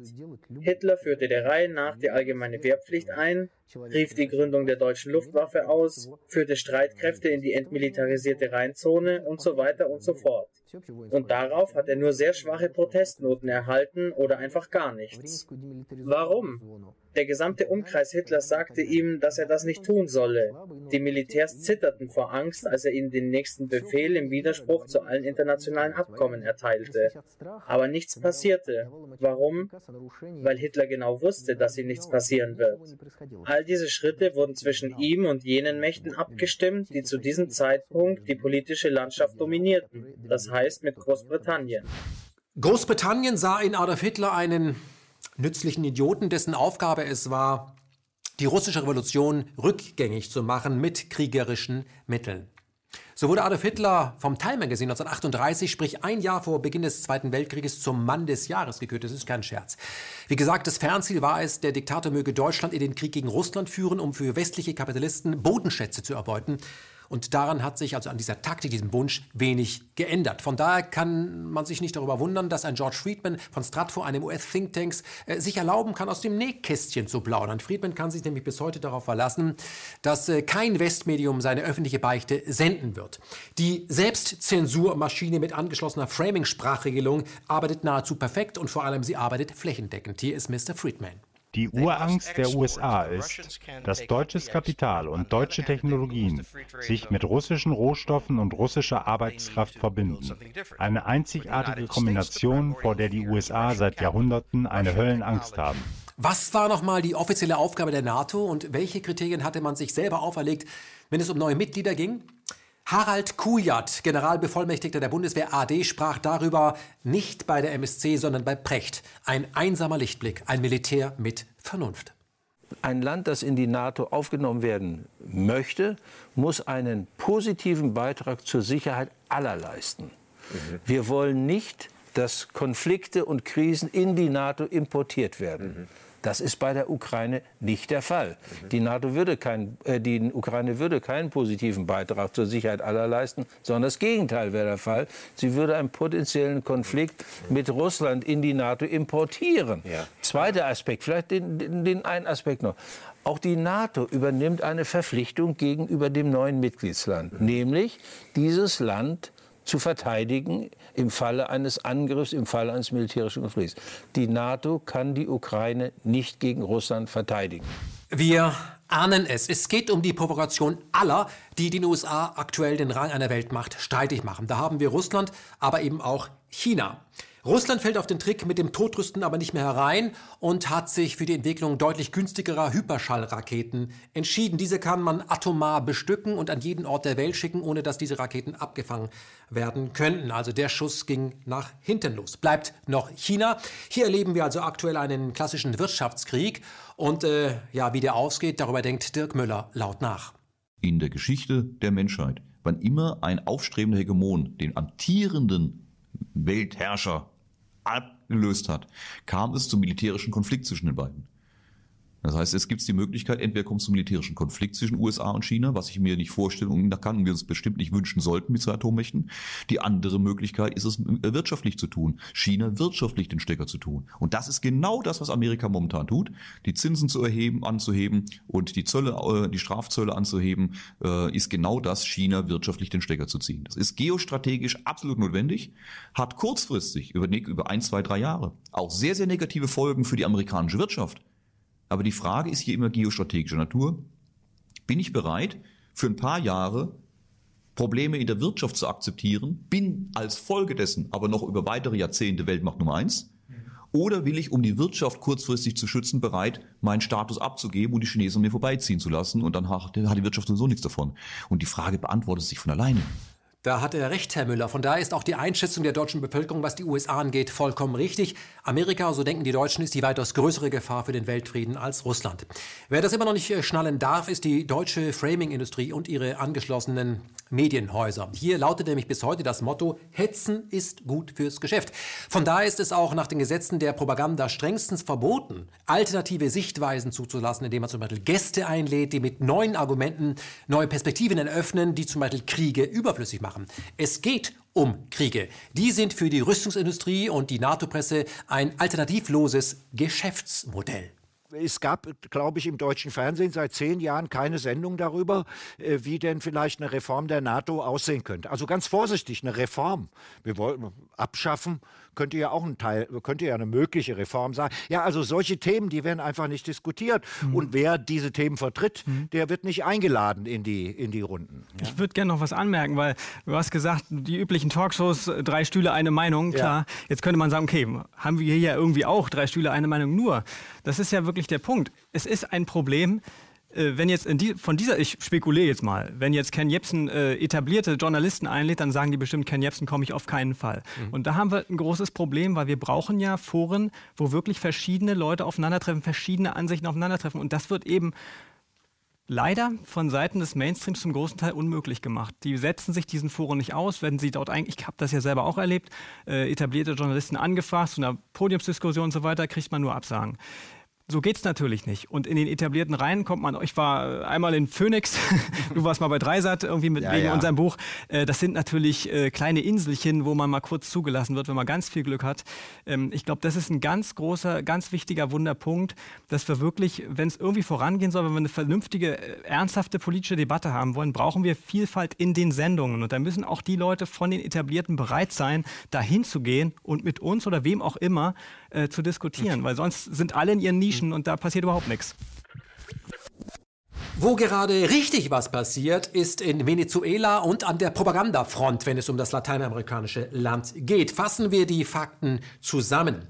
Nach der offiziellen Propaganda auch deutscher Massenmedien hat in Venezuela keine faire Wahl stattgefunden und die aktuelle zweite Amtszeit von Nicolás Maduro kann nicht anerkannt werden, da der Gegenkandidat keine echte Wahlkampfchance bekommen hätte. Das sieht der Verlierer der Wahl, Juan Guaido, genauso und erklärte sich am 30. Januar einfach selber zum Präsidenten. Er hat sich die Krone aufgesetzt. Zuvor hatte er allerdings sich mit der CIA und amerikanischen Militärberatern getroffen, aber das ist natürlich reiner Zufall. Kaum hatte sich Guaido selber zum Präsidenten gekürt, wurde er von den USA, von Kanada, aber auch diversen äh, Staaten in Südamerika mit äh, neoliberaler, amerikafreundlicher Regierung bereits anerkannt. Und Deutschland preschte dann auch vor und erklärte ganz offiziell, dass man jetzt lieber mit dem sich selbst gekrönten reden möchte und nicht mit dem offiziell gewählten Präsidenten. Auch in der Bundespressekonferenz kam das äh, zum, äh, zur Sprache, zum Thema. Und hier kommt die Begründung, warum der selbstgekrönte der offizielle Ansprechpartner sein soll. Ja, die Europäische Union hat äh, schon im letzten Jahr, schon am 28. Mai 2018, unmittelbar nach den Präsidentschaftswahlen erklärt, äh, das Ergebnis nicht anzuerkennen, und zwar einstimmig. Und ich darf, darf mal aus der damaligen Erklärung zitieren. Äh, der erheblich reduzierte Wahlkalender, Verbote und weitere wesentliche Behinderungen der Teilnahme politischer Oppositionsparteien und Oppositionsführer sowie die Nichtachtung demokratischer Mindeststandards führten dazu, dass diese Wahlen weder frei noch fair waren. Unter diesen Umständen mangelte es der Wahl und ihrem Ergebnis an Glaubwürdigkeit, da der Wahlprozess nicht die nötigen Garantien für inklusive und demokratische Wahlen gewährleistete. Und damit wirklich alle in Deutschland wissen, äh, dass der Neumann in Venezuela nur der sein kann, den sich die USA wünschen und den sie mit militärischer Gewalt angedroht haben, ins Amt zu putschen, meldete sich auch Frank-Walter Steinmeier zu Wort, sprich unser Bundespräsident, der in der BRD vom Volk selbst ja gar nicht gewählt werden kann, da das die repräsentative Demokratie verhindert. Ein Auskenner. Nur wenn ein neuer Präsident auf einer glaubwürdigen, legitimen Grundlage, das heißt auf einer ehrlichen Wahl, die Amtsausführung innehat, dann wird es auch eine neue Zukunft und neue Hoffnung auf eine Zukunft für die Menschen in Venezuela geben. Man stelle sich Folgendes vor. Nach den immer noch andauernden Massendemonstrationen der Gelbwesten in Frankreich würde sich Marie Le Pen, die in der letzten Wahl gegen Macron eindeutig verloren hatte, selber zur Präsidentin erklären. Unmittelbar im Anschluss würde der russische Präsident Putin Macron damit drohen, in Frankreich einzumarschieren, wenn er nicht endlich abdanken würde, denn Marie Le Pen wäre ja jetzt wohl das neue Staatsoberhaupt. Wäre es vorstellbar, dass sich Merkel dieser Einmischung von außen anschließen würde? Wäre es denkbar, dass Bundespräsident Steinmeier sich vor die Kamera stellen würde, um diese Dreistigkeit Moskaus international zu unterstützen? Natürlich nicht. Wahrscheinlicher wäre, dass der gesamte Westen sich gegen Putin und vor Macron stellen würde. Auch wenn der französische Wahlkampf nicht vollkommen fair verlaufen wäre, jede Einmischung von außen würde man sich verbitten und die Drohung, das Land militärisch zu überfallen, wäre ein Fall für die UNO. Warum bleibt die Empörung unserer Medien aus, wenn ausgerechnet Trump so handelt, also ein US-Präsident, dem unsere Medien sonst immer vorwerfen, er selber wäre durch eine manipulierte Wahl ins Weiße Haus gekommen? Die Antwort liegt auf der Hand. Wenn es dem Imperialismus dient, drückt die NATO beide Augen zu und ein Putsch in Venezuela dient dem Imperialismus. Was ist der wahre Grund, Venezuelas Regierung austauschen zu wollen? Jetzt wird es komplex. Venezuela ist das ölreichste Land der Erde, wird aber durch eine sozialistische Regierung geführt. Sprich, die Gewinne durch das Öl fließen an den Staat und nicht an börsennotierte Ölkonzerne im Ausland. 90 Prozent seiner Einnahmen erzielt Venezuela durch den Verkauf seines Erdöls, doch es wird immer schwieriger, das Produkt auf dem Weltmarkt loszuwerden, da die USA das Land mit Sanktionen überziehen und jede Transaktion maximal behindern. Die USA setzen also den Petrodollar als Waffe ein, indem sie alles dafür tun, dass Venezuela nicht an die Dollars kommt. Um unabhängig von den US-Währungen zu werden, hat Venezuela die Kryptowährung Petro eingeführt und will nun die OPEC dazu bringen, diesen Petro als Verrechnungseinheit zu akzeptieren. Und die Ausgangslage Venezuelas ist nicht schlecht, denn das Land ist nicht nur Mitglied der OPEC, sondern führt aktuell auch dort die Präsidentschaft. Wenn wir uns erinnern wollen, Erdölförderstaaten wie zum Beispiel der Irak oder Libyen wurden von den USA plattgemacht, weil sie solo versucht hatten, sich vom Dollar unabhängig zu machen, indem sie anboten, ihr Öl auch gegen Euro zu verkaufen. Und jetzt kommt ein Land, das über die größten Erdölreserven der Welt verfügt und möchte gleich die gesamte OPEC auf Krypto umstellen. Zudem liefert Venezuela jeden Tag 100.000 Fass Erdöl nach Kuba, sprich dem Erzfeind der USA, wenige Kilometer vor Florida. Das alles schreit nach einer militärischen Intervention, der man äh, seit Monaten ein Embargo vorgeschaltet hat.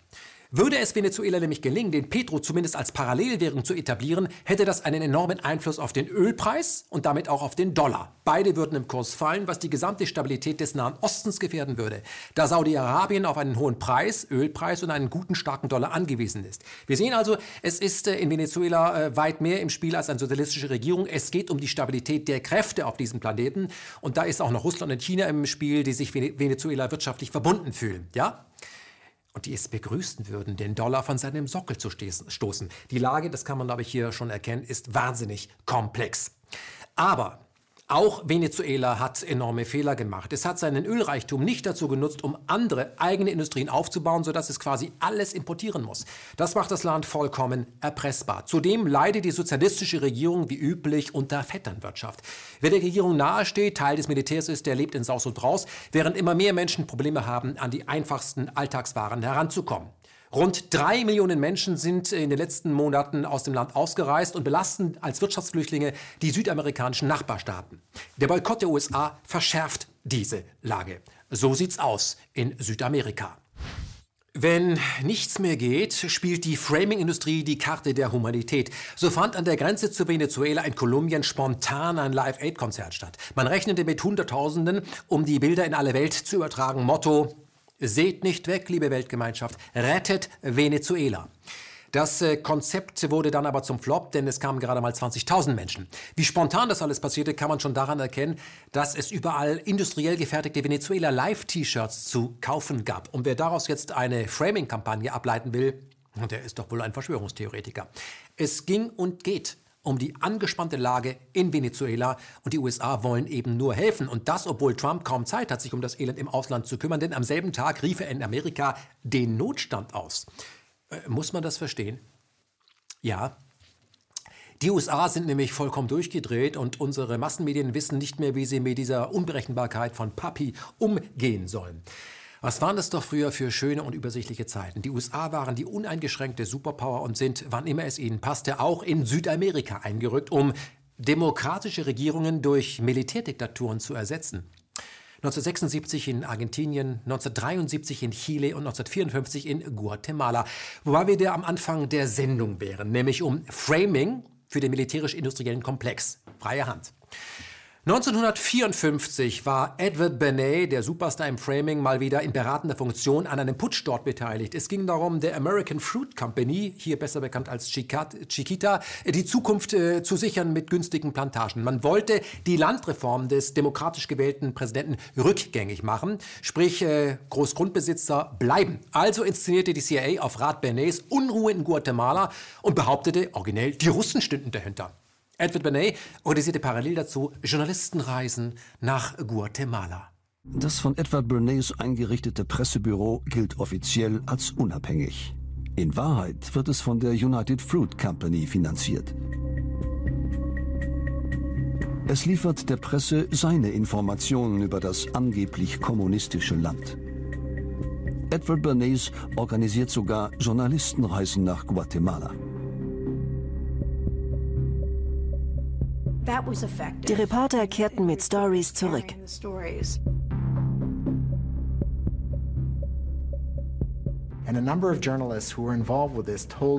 Einige Journalisten erzählten mir Jahrzehnte später, sie hätten erst nachher gemerkt, dass Eddie Bernays sie zugunsten von United Fruit benutzt und manipuliert habe.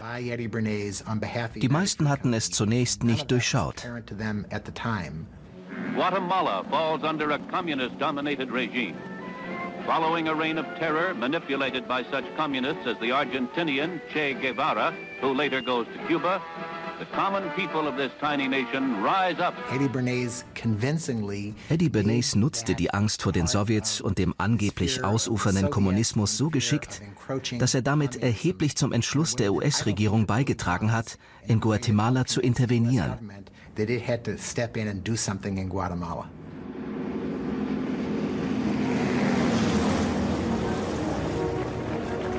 Am 18. Juni 1954 wird Präsident Arbenz mit Hilfe der CIA von Rebellen um Castillo Armas gestürzt.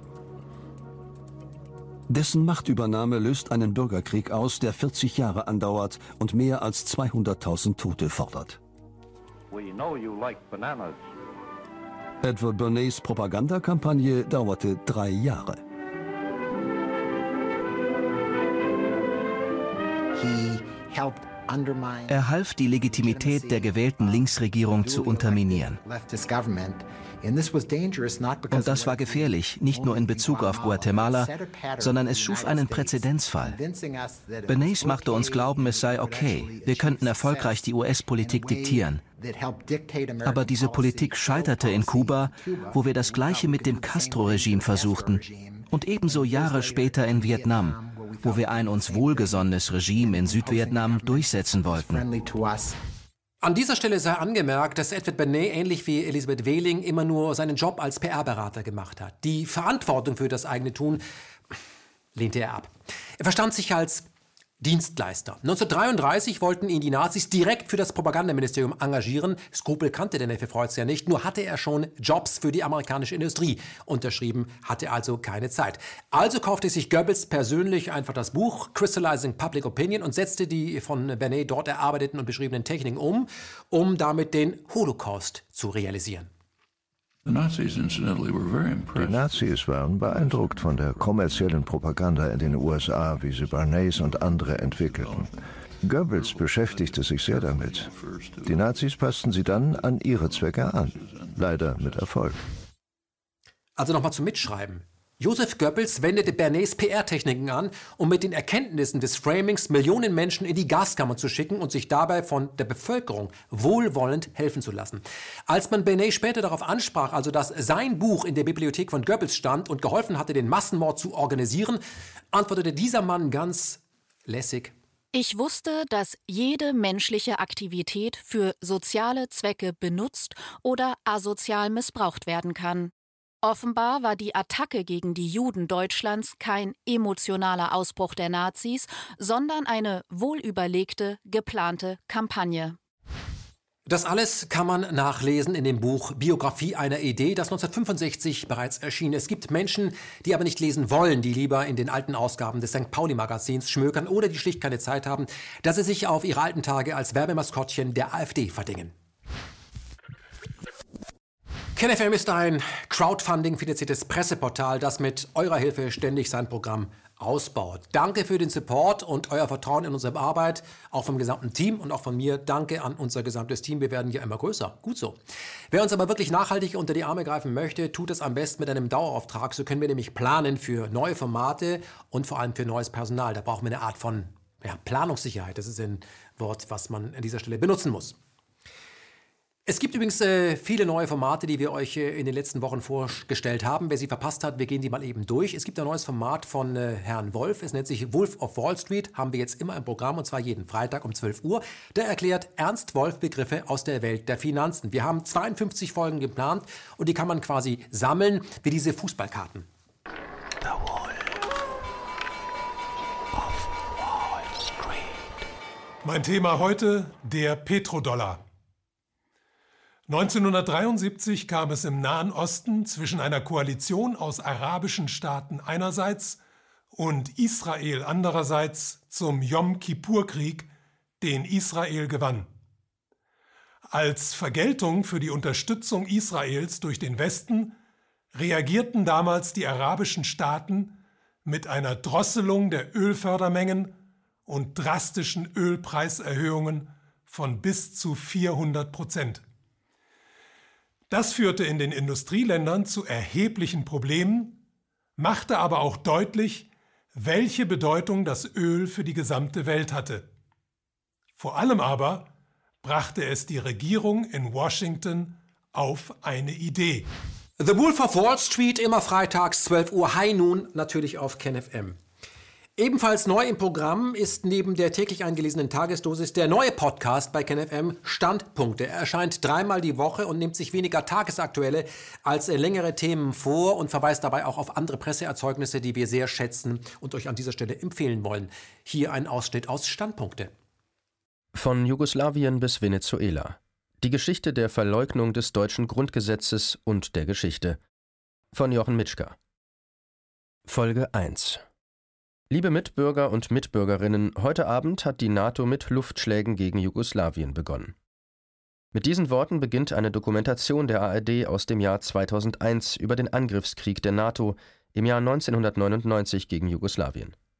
Der Titel der Sendung lautet Es begann mit einer Lüge.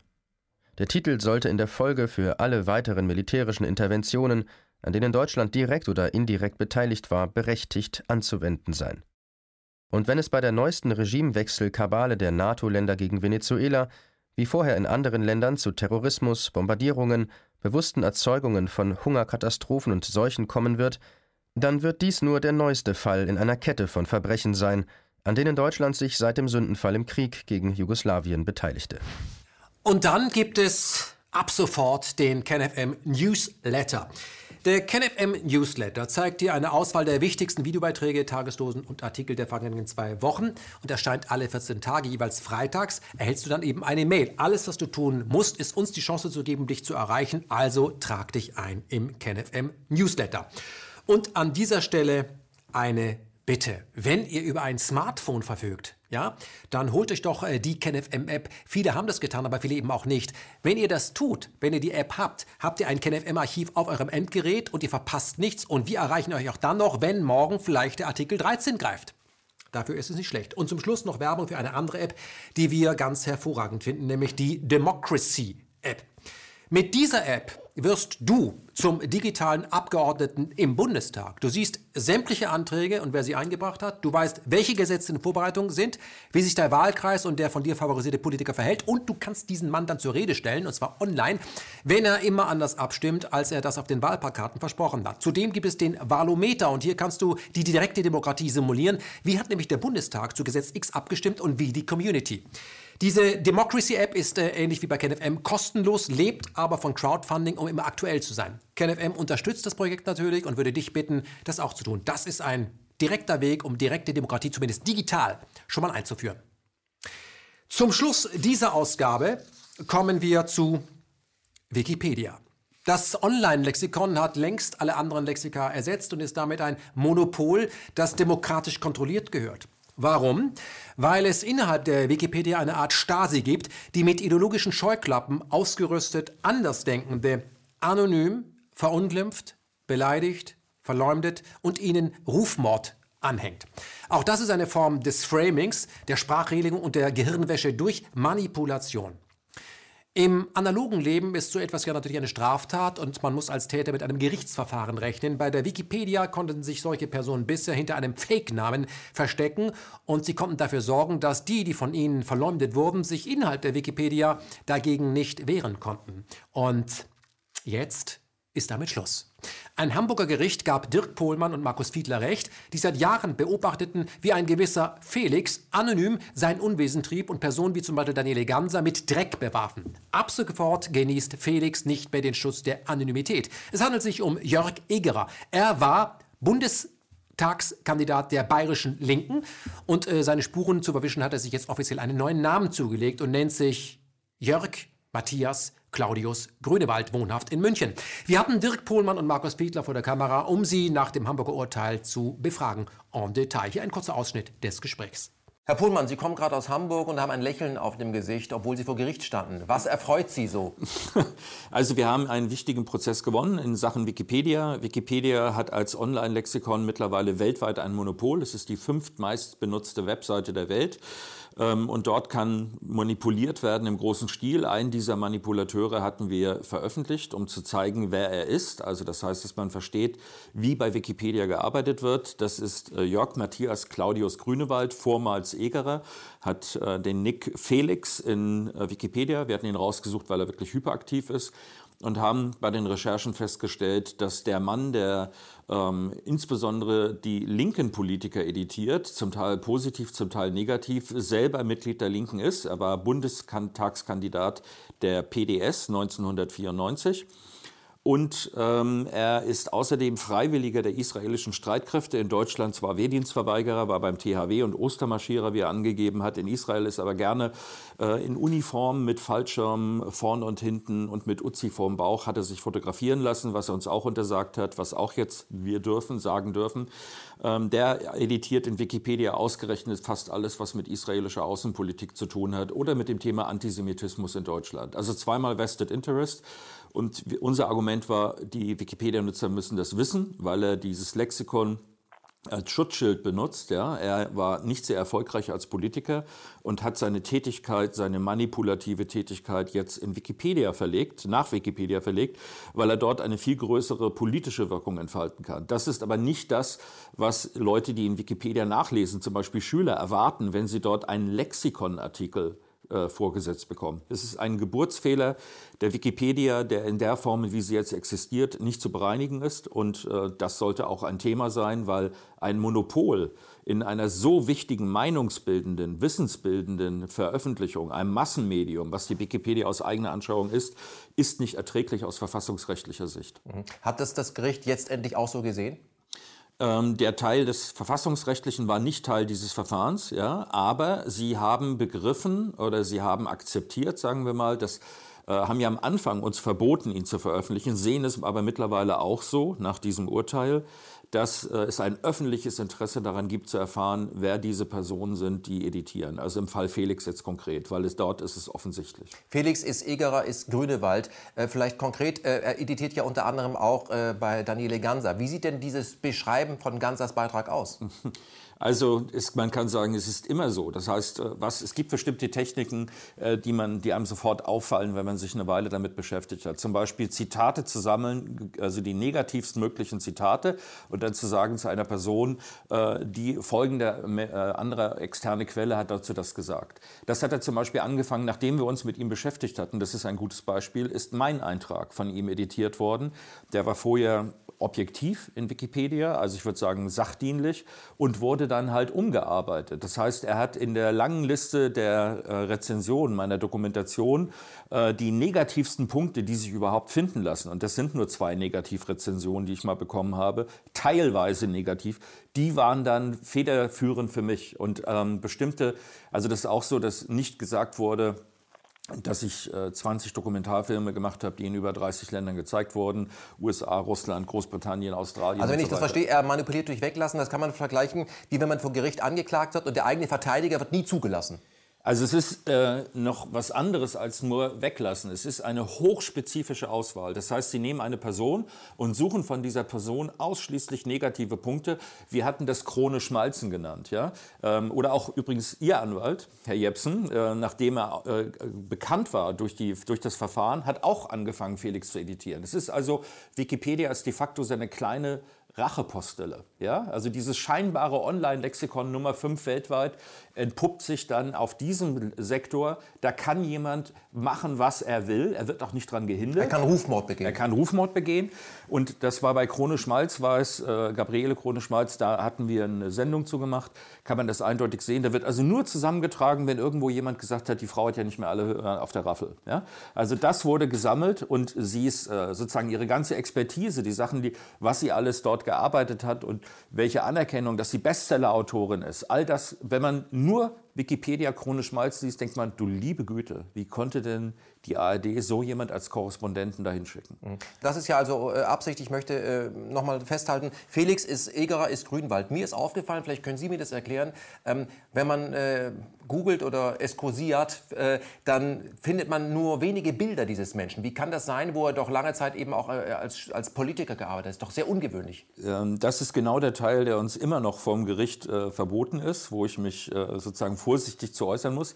Ich finde es extrem ungewöhnlich. Also genau aus diesem Grund, jemand, der Bundestagskandidat war. Wie kann das sein?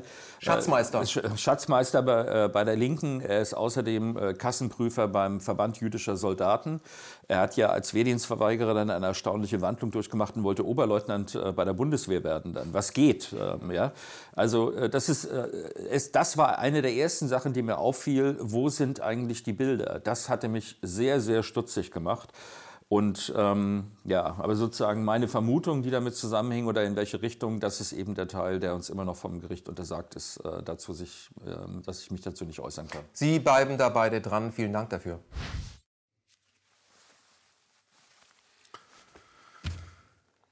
Es war die 50. Ausgabe von KenFM Me, Myself and Media. Ich kann es selbst nicht glauben. Ich hoffe, wir konnten an den zahlreichen Beispielen vermitteln, dass Framing, also sprachliche Manipulation, an jeder Ecke lauert und von den großen staatlichen wie privaten Medien vor allem dazu genutzt wird, uns auf ein Feindbild einzuschwören. Böse Russen, böse Moslems, böse Friedensbewegung. Man kann sich äh, vor der Propaganda schützen. Im Grunde ist das relativ simpel. Verschrottet die Hauptkloake in eurer Wohnung, entsorgt den Fernseher. Hört, das ist mein Rat, so wenig wie möglich Nachrichten, denn die sind immer ideologisch gefärbt. Wenn ihr euch zu einem Thema wirklich schlau machen wollt im Netz, dann lest sowohl die eine Seite, aber eben auch die andere Seite. Kauft keine Relotius-Zeitung wie Spiegel, Zeit, Fokus, Stern und Co. und trefft diese Gazetten an der härtesten Stelle, am Geldbeutel, lasst sie am Kiosk. Wenn ihr eine Tageszeitung abonniert habt in Papierform, überprüft äh, diese auf äh, Feindbilder. Wird dort pauschal gegen Trump, Putin, Moslems, die AfD oder die Friedensbewegung gehetzt? ja, dann beendet das Abo. Und wenn ihr wissen wollt, ob euer Blatt wirklich unabhängig ist, überprüft die Berichterstattung über den 11. September. Wenn dort ausschließlich die offizielle Version verkauft wird, könnt ihr bei diesem Blatt höchstens noch ein Katzenklo dekorieren, wenn ihr Probleme mit dieser Katze habt. Auch eine Katze möchte das nicht sehen. Ich denke, das trifft auf die allermeisten Zeitungen zu, also diese gefrieste Berichterstattung und deswegen treibt diese Gazetten in ihren Ruin. Lasst sie einfach am, äh, am Kiosk und äh, beobachtet, wie die Redaktion langsam aber sicher aufgelöst werden.